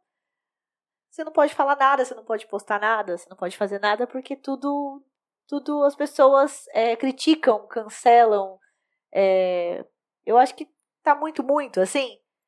Eu acho que tudo tem limite, né? Vou usar um exemplo recente que aconteceu de uns TikTokers que encontraram, estavam lá andando e encontraram um corpo enforcado no, no meio do mato lá. Enfim, uma pessoa resolveu tirar a própria vida, tirou a vida e ficou o corpo lá, ninguém tinha achado ainda, né? Ela se enforcou. E esses TikTokers acharam o corpo, o que, que eles fazem? Eles ligam pra polícia? Não. Eles ligam pro jornal? Não. Eles ligam a câmera, começam a filmar aquele corpo e um deles tem a brilhante ideia de ir lá ver se esse, esse, essa vítima tinha carteira, celular. E eles começam a roubar a vítima filmando no TikTok. E ainda, o que eu fico mais chocada é que eles tiveram um tempo, né, de falar: eita, gente, não, não vamos fazer, vamos deletar? Não, eles postaram aquilo. Tem limite, né, gente? Tudo para ter visualização. Tem limite. Então, assim, a gente. Eu tava falando que antigamente o jornal era sensacionalista. Era, era super. Era muito sangrento.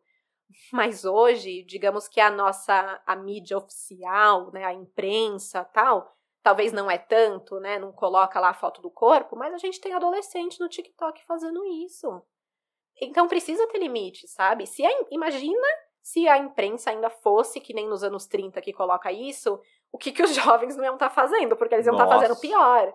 Porque se o corpo é normal, se o sangue é normal, se a violência é normal, entendeu? Sim. O perigo disso, assim? Então eu acho que realmente precisa de limite. Às vezes a gente precisa ser chato, entendeu? É, e eu acho que assim, é, eu entendo que tem coisas, assuntos que são mais mais delicados, como crime. Então, crime você tem que ter uma uma Cautela, margem né? para coisas assim menor, sabe? Acho que você tem que mesmo controlar, meu, não dá para você postar foto do cara esquartejado ou, ou enfim, qualquer coisa que seja. É, mas também concordo que tem assuntos que são super superficiais e que, cara, alergia a amendoim vira vira, sei lá, tem que ser lei para não pode mais ninguém comer amendoim porque um grupo tem alergia. Então tem também. Sim, aí tudo. tem os extremos, é, né? Tem os Você extremos. tem o outro lado ali que também realmente é Exato. é chato. Eu, é, acho que passou do respeito, né? É, não eu, filmar um corpo pelo TikTok, eu acho não, que é cara, respeito. É, mais é o do bom que... senso, cara. É bom senso. É. Sabe que eu brinco hoje com um amigo que a gente troca muita ideia e eu falo pra ele assim: hoje você ser normal é muito fora da curva. cara, você ser normal, você tem uma vida normal, cometer os erros ali normaisinhos e tal você é fora da curva. Porque, cara, ou é muito para cima ou é muito para baixo. Muito extremo as coisas. Se você passar no meio de todo mundo, você já tá voando, cara. É impressionante. Isso é, é verdade. A gente tem essa polarização em absolutamente tudo, né? Tudo. A gente. Todos os assuntos têm um. um... Os extremos. Né? É, eu acho que tá muito de ou é certo ou é errado. Né? Ou é 8 ou é 80 não tem mais um, meio termo ali que tá tudo bem. Cara, né? Vamos viver, cara. Um então tá na boa. Aconteceu, uhum. aconteceu, né? Sim. Ou você é. Ou você é muito feminista ou você não é nada feminista. Não existe um meio termo, né? De entender o outro, mas também não ser tanto. É, ou, eu acho que tá tudo muito extremo é, para ambos os lados. Até o, até o, o, que, o que está fazendo menos não tá fazendo. Tá muito extremo, entendeu? É, tipo, ou você, você não tá fazendo nada para melhorar, ou você tá fazendo muito para melhorar. Ou você tá fazendo muito para melhorar. Então, é Exatamente muito... isso. Essa é a minha visão. Mas eu acho que quem trouxe isso foram as redes sociais, porque as pessoas elas querem é chamar mais atenção. Lógico que existe aqueles que postam é, não para chamar atenção, mas sim para protestar, para, enfim.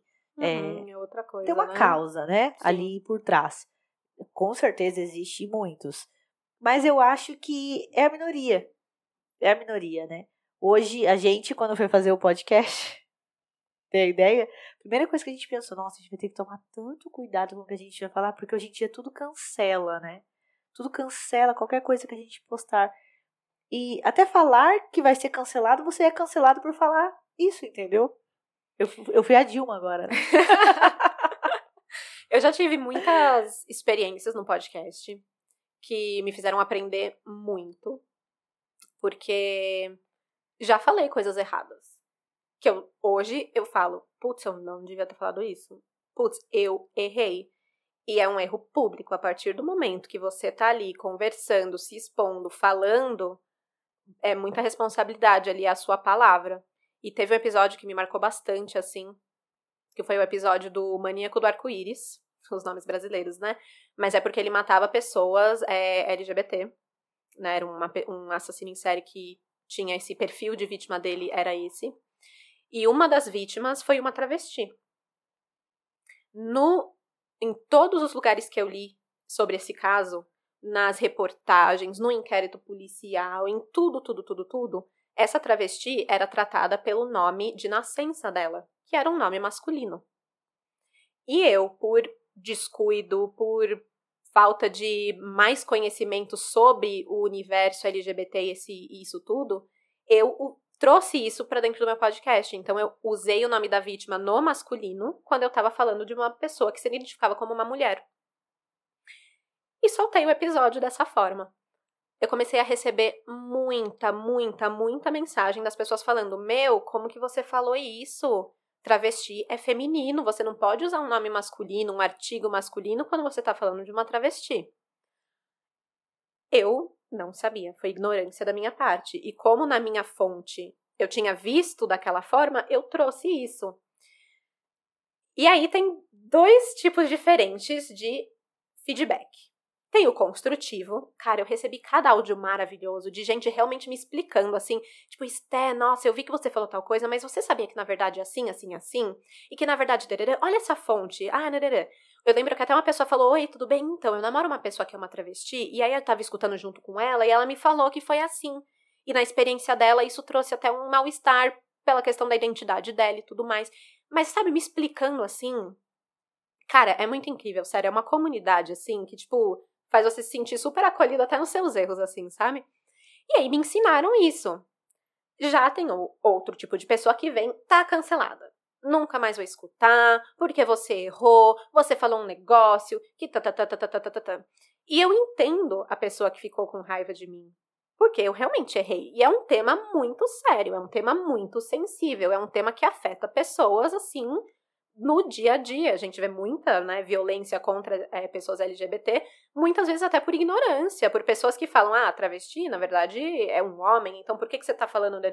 Imagina, nunca, jamais né, foi a minha intenção.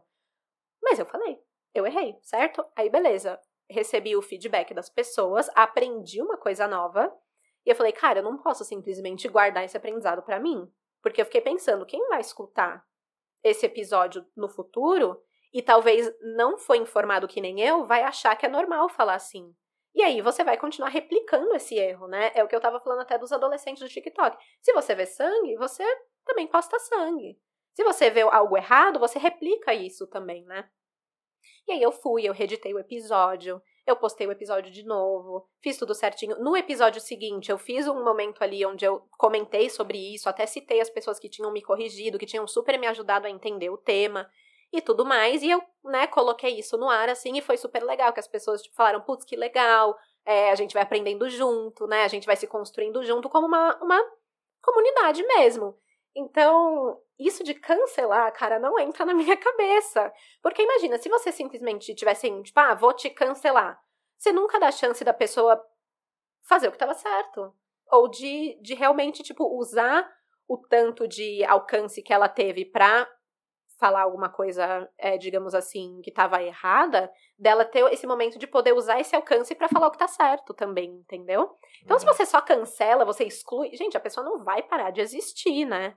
Tipo, ela vai estar tá lá ainda, tipo, não faz o mínimo de sentido. É, é, é uma descrença na evolução humana bizarra, né? Assim, Exatamente. É, você é muito descrente de que, cara, é, olha pra tua vida, tipo, não tem nada que você fez que você, tipo, fala, opa, não vou fazer mais isso. E isso é uma evolução. A única certeza que a gente tem na vida é a evolução e a mudança contínua.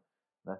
Então, assim, é, é muito esse cancelar. O cara falou uma vez, meu, ensina, ensina, fala como é. Foi ignorância, sabe? Como você mesmo falou. E aí, a partir disso, você teve uma puta ideia legal de repassar esse conhecimento para evitar que outras pessoas façam isso. E aí você dissemina uma informação muito mais é, bacana, muito mais é, Não, e é refinada. sincero, e é genuíno, e as pessoas vão ver isso e vão aprender muito mais com isso do que sim, simplesmente a pessoa nunca mais é ouvida na vida, assim, entendeu? É, vocês é. acham que em algum momento vocês já foram os canceladores? Já falou algo para alguém? Seja lá na adolescência, que a gente não tem muita, uhum. né? Cara, eu acho que provavelmente. Eu acho que todo mundo, assim, é, acho em alguma fase da vida você é julgador e você acha que você tá. Principalmente na adolescência, né? Que você acha que você é o dono da Dono do razão, o rebelde, aquela coisa toda assim e tudo mais. E não, não, não concorda comigo, então sai daqui, não quero mais te ouvir, não sou mais seu amigo. E, e tudo mais, assim, sabe? É, eu acho que a gente é essa pessoa em diversos momentos, até que a gente aprende, até que você erra e você fala: Ah, nossa, verdade, eu também erro, né? E eu também sou humano, e eu também preciso evoluir, eu também preciso crescer. E aí você fala: Putz, peraí, deixa eu pegar leve. É o que eu tava falando de você se colocar no lugar das pessoas. De você falar, putz, eu não tive a criação que essa pessoa teve. Eu não vivi a condição que essa pessoa viveu. Então, como que eu vou falar pra ela aquilo, né? Às vezes o que é óbvio pro outro não é óbvio pra você, né? E às vezes as- você fica com raiva falando, mas é tão óbvio que tal coisa tá errada. Pô, como que você não sabia que tinha que usar o artigo tal? tarará?" Putz, desculpa, eu não sabia. Pra mim não era óbvio, né? Então, é, é, é você ter um pouco de noção. De noção de tudo, né? você acha que você tem essa facilidade pela empatia justamente porque você estudou vários crimes, então você, é, e como você disse, você busca é, entender o comportamento humano, como que esse serial killer, esse assassino, enfim, é, co- como que ele chegou no ponto de executar né, o, o ato ali de matar alguém. É, você não acha que isso facilita você ter essa empatia de entender? Não. É, porque empatia eu acho que ela é cultivada. Eu acho que você não nasce com ela. Você cultiva ela. Tem pessoas que os pais ali, os formadores de opinião, o primário, é, incentivam isso em você. Tem pais que não incentivam, isso é muito difícil. Pelo menos na nossa época, isso é algo muito aplicado hoje, mas lá na nossa época, ali no começo, quando a gente é criança, não era algo muito comum.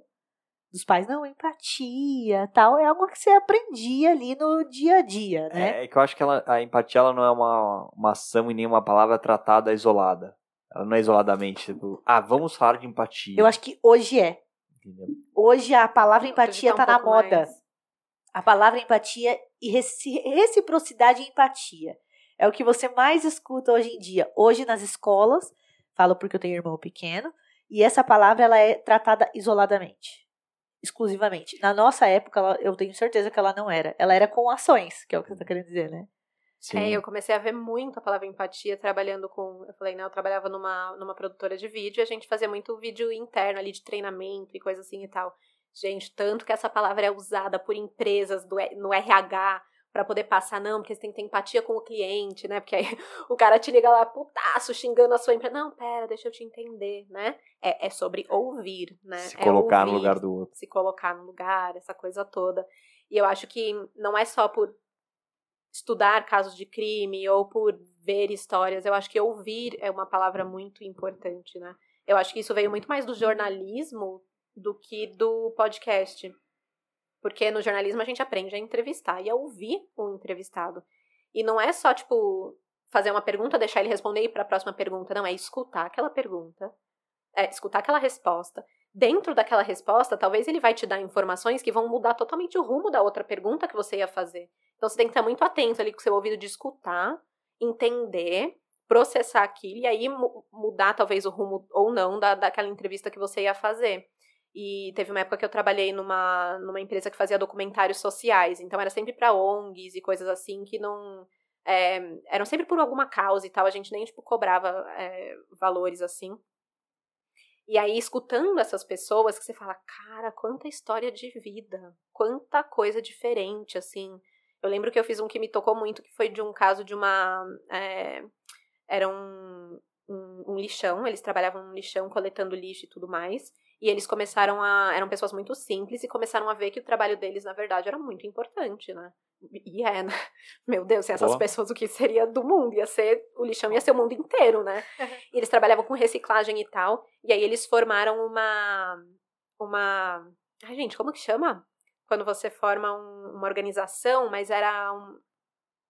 Onde Hum. todo mundo tem o mesmo valor dentro e o lucro é dividido para todo mundo. Gente, eu esqueci o nome da- dessa formação de empresa, mas enfim, era isso que eles tinham ali, onde todos eles é, eram responsáveis iguais por aquele trabalho que eles estavam fazendo, mas eles vinham de um lugar tão simples e eles chegaram num resultado tão incrível assim Tipo voluntariado? É, não, era um. Não, é- Cooperativa, era tipo. Ah, era cooperativa, cooperativa, assim, sabe? Eles tinham uma, uma cooperativa própria ali dentro, onde eles faziam esse trabalho de reciclagem e tudo mais.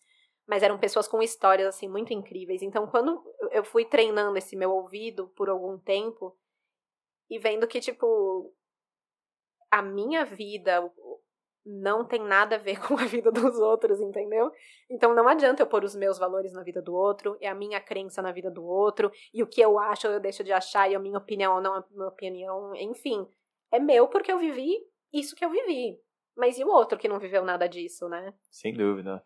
É, acho que o, o histórico de vivência da pessoa diz muito sobre as ações que ela toma. Totalmente, sim. Então, é difícil você. E e isso é uma coisa, falando de empatia ainda, isso é uma coisa que, que ajuda muito a você ter empatia. Então, quando você. Uma coisa é eu conhecer o teu histórico de vida e ver você tomar uma decisão errada. Falo, tá, eu conheço a Tícia, eu sei o que ela passou, eu sei o que aconteceu, eu acho que isso ocasionou. Agora, é, uma pessoa que tá no Instagram e que não sabe da tua vida e vê que você falou uma coisa errada ou, enfim, tomou uma decisão errada, é muito, muito fácil julgar. Entendeu? É muito fácil é, cancelar, como a gente está falando aqui. Então, eu acho que você entender o histórico da pessoa, entender a história de vida, te faz ser muito mais empático. Não é, não é aceitar o erro, né? É simplesmente entender e, e conseguir dar um feedback construtivo, por exemplo. Exatamente, eu ia falar isso agora. Não é porque você conhece que você tem empatia que você vai passar pano. Exato, Gente, tem erro exatamente. que é erro, que não, não importa, a pessoa, não existe justificativa pro erro que a pessoa cometeu, Exato. né? Mas é você saber lidar com aquele erro e não simplesmente cancela. Eu até lembrei do, do episódio, vocês assistiram Black Mirror? Sim. Tem um episódio que o cara é bloqueado, né? Literalmente bloqueado, que ninguém mais vê ele, ele, fica é. todo cinza, né? E Ele tal. também não consegue ver algumas. A filha, por exemplo, né? É, tipo, spoiler. Bloqueado, né? De, a que ponto a gente vai chegar que a gente vai achar que pode cancelar alguém nesse sentido, né? Você só. Não, você não existe mais pra mim, você foi cancelado. E isso é muito perigoso. É muito até. é, eu não sei se vocês já assistiram também o Dilema das Redes. Sim. Assisti. Gente, sabe quando você entra assim, eu vou É. deletar todas as minhas redes sociais, eu, Eu- não vou mais. Acho que todo mundo termina assim. Eu deletei. Lembra quando eu deletei meu Instagram? Eu, É, sou, não, eu, eu trabalho com marketing digital, gente. Não faça isso, senão eu perco o emprego. Não, pior, eu também trabalho muito com rede social. Eu produzo conteúdo para redes sociais, para marcas, empresas, enfim. É, mas teve uma época que eu falei, eu não vou mais usar o meu perfil pessoal. Vou só usar o da empresa, porque aí eu, né? Mas não, né? Simplesmente não. A gente fica. Já virou hábito, né? Não, eu, eu me sentia mal desinformada. As pessoas iam, meu, você viu o que, que tá acontecendo? Eu, "Ah, eu não vi. O que, que tá acontecendo? né? Mas enfim, o que eu ia falar é que o dilema das redes mostra muito isso, que a gente tá com essa mania de cancelar porque criou-se extremos e polarizações. Então, se a pessoa não concorda com a minha opinião, eu vou lá e eu bloqueio. Eu vou lá e eu não, não, não, interajo mais com as ações dela ali. E aí o algoritmo não vai mais me mandar esse tipo de pessoa, esse tipo de perfil para eu seguir. Então, no fim das contas, eu só sigo perfis que concordam comigo. Perfeito. E eu só sigo pessoas que têm o mesmo ponto de vista que eu. Então, o dia que eu saio da rede social, vou pra vida real e converso com alguém que discorda de mim, é- dá briga.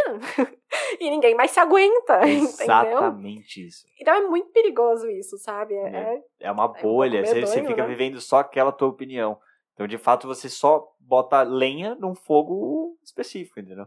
Então, é, Uhum. nossa, é verdade. é, Faz todo então, sentido. gente, eu nunca mais esqueci dessa, desse negócio. E, eu- e agora eu tento ficar seguindo gente que eu não concordo, entendeu?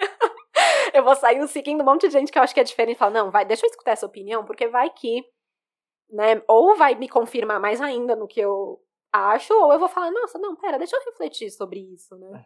Eu, eu sou meio, eu fico refletindo sobre, sobre tudo, eu falo que é meio, é, é, é bom você escutar o, o outro lado sempre, né? Porque às vezes você fala, nossa, eu não pensei nisso, né? Porque a nossa mente tá ali, é, ligada de um jeito que pensa sempre naquela linha. Aí quando sai um pouquinho, você, ah, nossa, que interessante. Você descobre que tem um mundo gigantesco. É, que As você- redes sociais tirou, deixou um pouco assim, essa linha tênue entre é, você também não falar o que você pensa o tempo todo.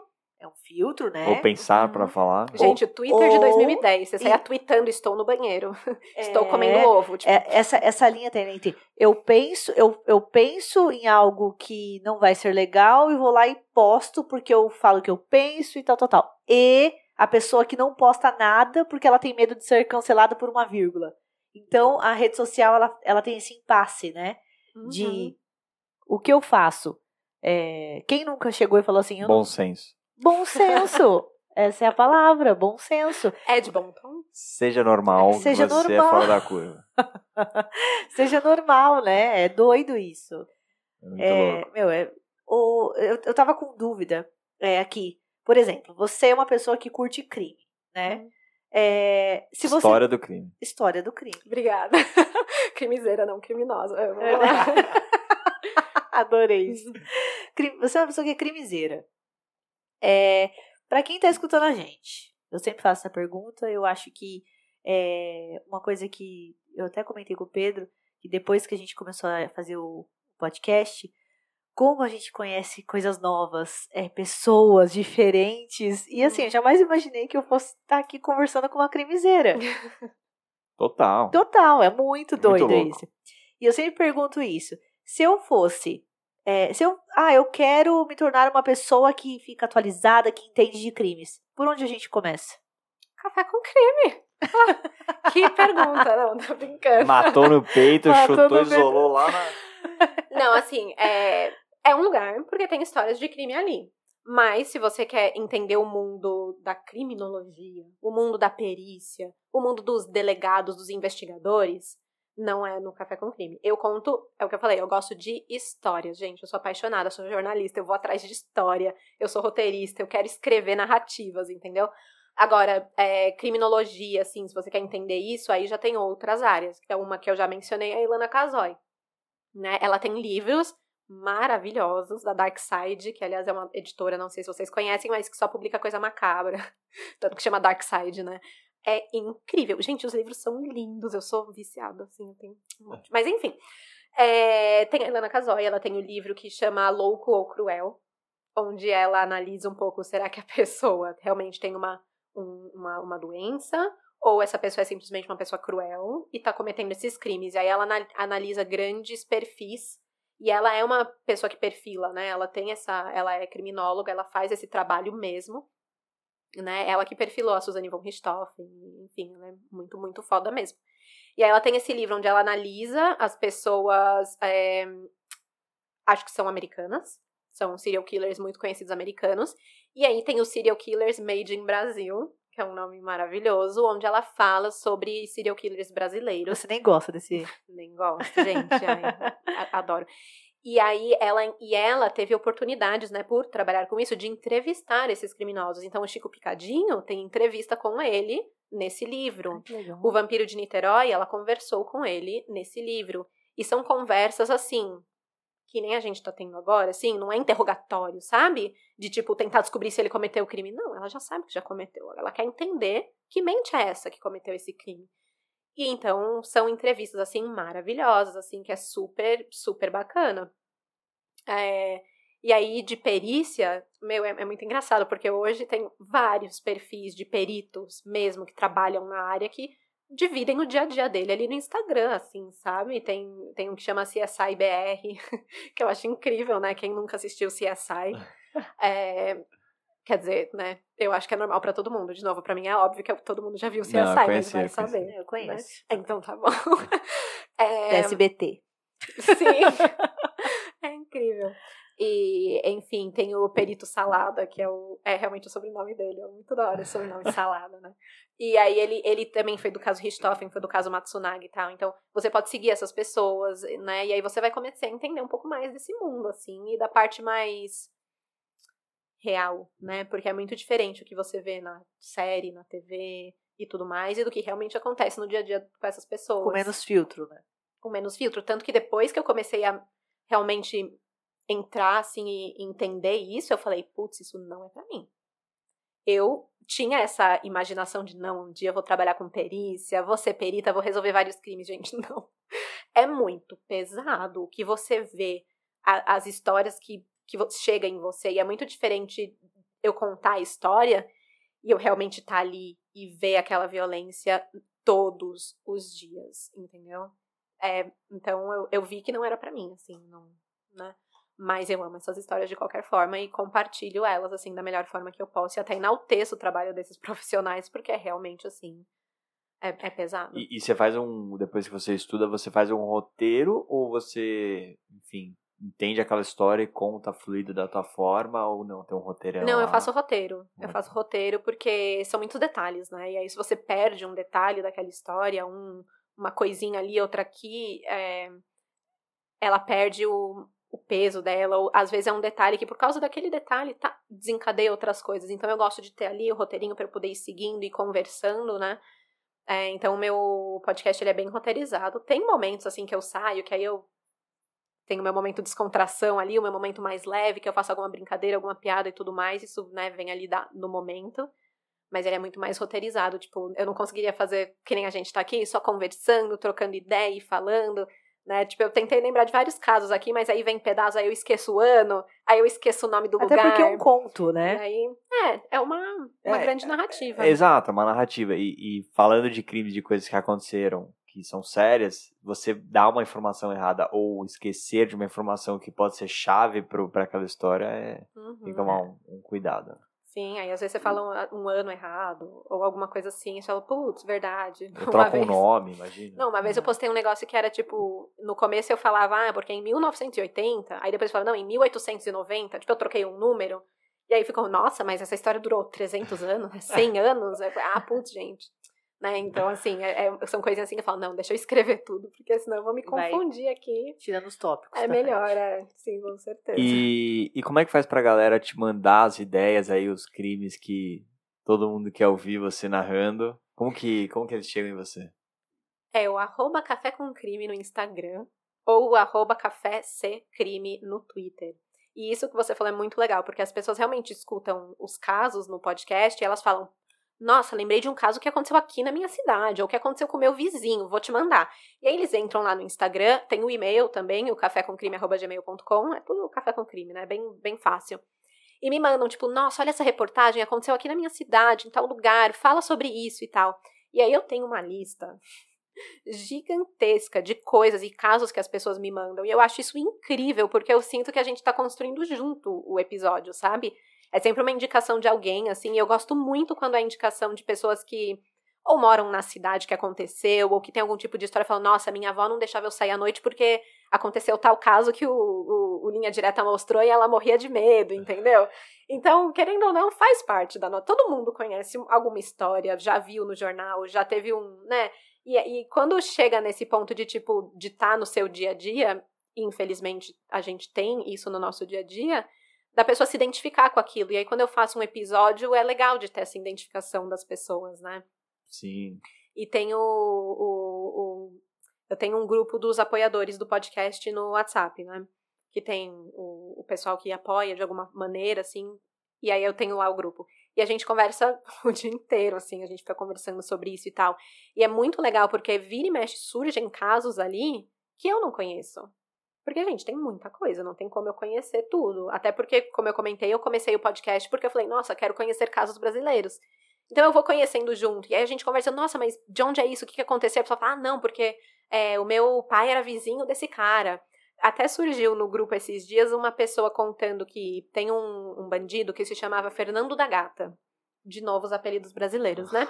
Ele era um, um bandido. mil. Era um bandido, um bandido serial, né? Um bandido em série. Ele roubava, roubava casas, roubava e saía fora. E ele falou: Nossa, o meu pai conheceu o Fernando da Gata. Ele falou: Escutei esses dias o episódio e lembrei. Porque fulano lá, o vizinho dela que adotou esse menino uma época e tal. E aí começou a contar. E são coisas que eu não vou encontrar em nenhum lugar. Eu não vou encontrar no jornal, eu não vou encontrar na internet. Eu não vou encontrar. E são relatos de pessoas que tiveram ali algum algum contato ou alguma coisa assim, eu fico tipo, nossa, que demais, assim, sabe?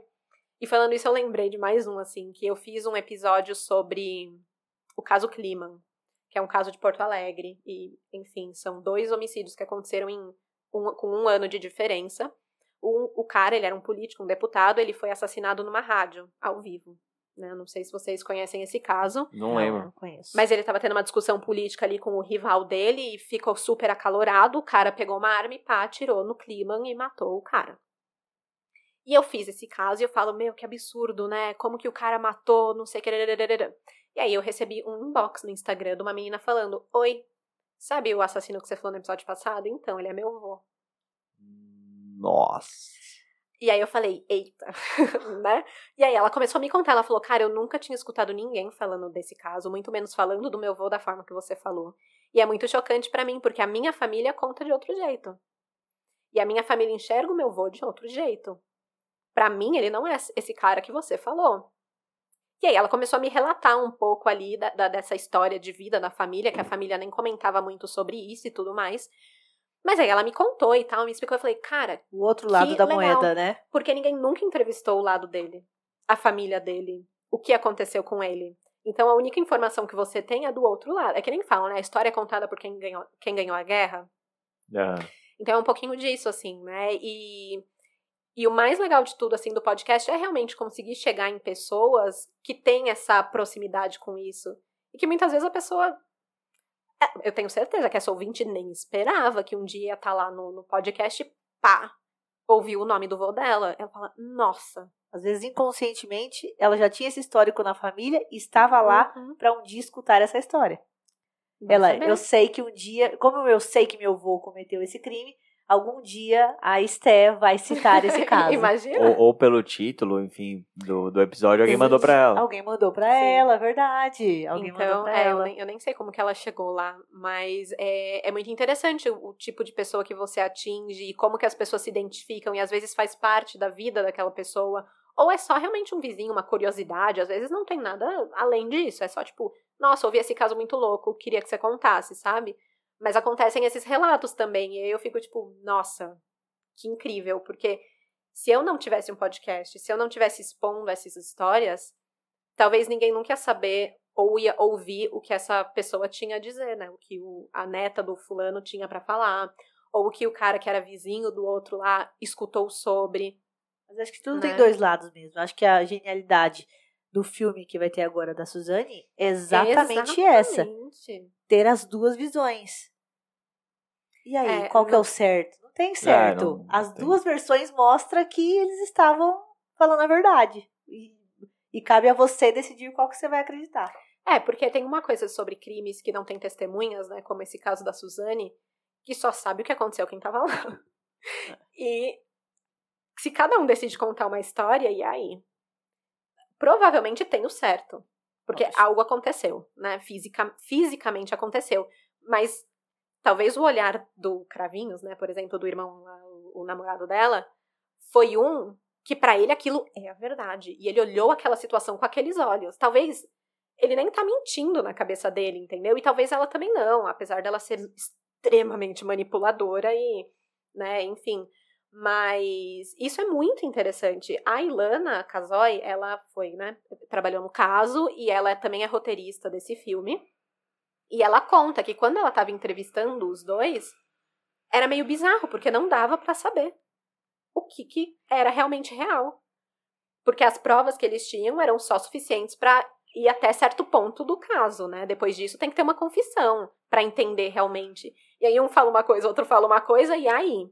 E daí que veio a ideia de fazer dois filmes, porque ela falou, cara, o depoimento deles é muito convincente. Não, a percepção do trailer, uhum. você assiste o trailer, aí eu curto muito cinema, né? Uhum. Assiste o trailer e tal. Você fala, nossa, essa menina é doida. Aí logo em seguida começa como se fosse um novo trailer. Eles fizeram uma sacada, assim, Foi dois bom. filmes. Aí, gente, que é o, é o trailer, só que agora é, uma, é um outro olhar. É exatamente a visão da câmera é a visão dele olhando para ela e ela olhando para ele.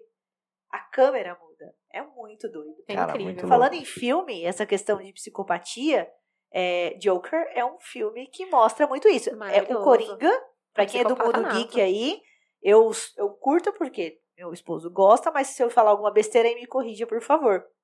É, nas histórias em quadrinho, o Coringa não tem passado, né? Fizeram uma justificativa porque ele tem esse comportamento é, que não tem passado, não existe. Então, a DC criou essa história agora né, dessa psicopatia. Quando você falou, ai, matou ao vivo, numa... ah, na hora veio uhum. na minha uhum. cabeça o Coringa, né? E uma coisa louca, vou falar por mim, né? É, o Coringa foi sempre visto como vilão, etc. Baixo. É. eu não criei uma certa empatia com ele depois é desse filme? Você sabe Gente, do problema eu fiquei, da tipo, pessoa. Sentindo super mal. Aquela cena do começo, que chutam ele lá, É. que ele tá virando a plaquinha e roubam a placa dele, ele vai correndo lá no beco sem sair e chutam ele. Meu, dá vontade de levantar e dar um soco naqueles moleques. Não mexe É uma com forma ele, de tadinho. explicar. Tudo tem um porquê. Por que que, por que que o Coringa, o personagem Coringa, tem esse comportamento, matou os, pa- o- o- os pais do, Do Batman. do Batman? Por que, que ele tem esse comportamento de dar muita risada? De, de onde veio essa psicopatia dele? Nunca explicaram isso nas histórias em quadrinho. A DC criou isso agora, né, no filme. E é sensacional. Muito Quem que é bom. aquele ator? Não, muito Não, bom. meu Deus, é, é- é incrível. É É incrível. incrível, é simplesmente incrível. Eu fiquei assim muito chocada incrível. quando, quando eu vi É. esse filme. E isso é uma coisa que eu acho, posso estar falando merda também, mas até onde eu tenho conhecimento, é até que meio recente essa questão de você dar passados para vilões que fazem com que as pessoas simpatizem por eles, né? Que a gente começa a entender mais o lado do vilão, Pela empatia. né? né? Porque Uhum. acho que nos filmes antigos era assim, ou o vilão é vilão e o bonzinho é bonzinho. Não tem essa. E aí eles lutam lá e o bonzinho normalmente ganhava, a não ser quando era uma tragédia ou algo Hoje, assim. talvez o bonzinho não é tão bonzinho assim. Exa o bonzinho não é bonzinho, o mal não é mal e é tudo meio. Hum, e aí, né? Como é que. Malévola, Cada um- também. Sim, É, exatamente. o Pegaram os vilões e estão falando, não, eles são assim por esse motivo. o filme É. da Cruella. Tadinhos. Vocês assistiram? Muito bom. Ah, eu não vi ainda. Não conta, muito sem spoilers. Ah, é. Eu sou aqui da spoiler. Ela tá tipo, Não. meu Deus, eu vou me segurar Não. aqui. Se segura, se segura. Ele até me conhece, já falou. Fica quietinha, não dá spoiler. ai, Cara, ai. o papo tá muito bom. Nossa, tá muito bom mesmo. É, brigadíssimo. É, foi uma aula aqui sobre o crime no Brasil, a Imagina. cabeça desses caras, o que aconteceu. Acho que a gente poderia ficar horas aqui. Psicologia, E pra- emocional, tudo. É, esse foi o episódio mais longo que a gente já fez. Ai, É, meu Deus, eu falo longo. muito, né, gente? Não, Não, porque é foi um papo gostoso, muito é. interessante, foi super fluido. Então, meu, muito obrigado por estar aqui. Tice, muito obrigado, como sempre, pela parceria. Obrigada a você, Fê. E que quem quer te encontrar, então, Café com Crime. Café com Crime, vocês con- encontram em qualquer plataforma de áudio, no Spotify, Deezer, Orelo, o que quer que seja. É bem simples, Café com Crime. No Instagram é arroba Café com Crime. E é isso. É mais lá mesmo que eu converso com as pessoas. Então, espero vocês lá pra escutar umas historinhas de crime antes de dormir. É, novamente, muito obrigada por você ter vindo. Eu que agradeço pelo É um convite. prazer ter recebido você aqui, viu? A gente até podia ter um quadro, né? A gente falou esses dias de ter o quadro do esporte, ter o quadro, o quadro de crime. Do crime. Pa- é, crime além do óbvio. Ó, Ó. já gostei da ideia. Me convida. Eu volto. E, e eu já tô aqui, já tô com umas ideias também, fico pensando enquanto a gente vai conversando com as pessoas que É. a gente entrevistou recentemente, ainda não foi ao ar, ah, um amigo meu que é repórter da Band e a mãe dele tá é roteirista de, de filmes, etc. Tá com um filme super bacana, a gente quer chamar ela aqui pra falar. Provavelmente quando esse É. for pro ar, o dele já vai ter ido. É, e aí a gente quer chamar ela aqui porque ela fez, um, desenhou uma série, um documentário no caso, falando só das prisões femininas etc. Então tem um Nossa, que negócio demais. muito bacana. Imagina envolver Esté com ela. Nossa, meu, muito legal. Bora, já. dá já pra gente fazer umas loucuras muito legais. Muito legais. Então, galera, quem ainda não se inscreveu, quem ainda não viu os episódios passados, se inscreve no canal do YouTube, ativa o sininho, segue no Spotify, a gente tá nas duas plataformas. Segue o Café com Crime, que você tá perdendo. Também, gente. Você tá perdendo um conteúdo Segue a gente no TikTok. de ponta. TikTok também. Enfim, segue a gente em todas as redes sociais, comenta, dá feedback, manda ideias, manda pessoas que a gente pode entrevistar. Enfim, o que que vocês querem escutar. E é isso. Agradeço. É isso. Valeu, galera, Obrigada, pela companhia. Até Valeu, a gente. próxima. Valeu. Tchau, tchau.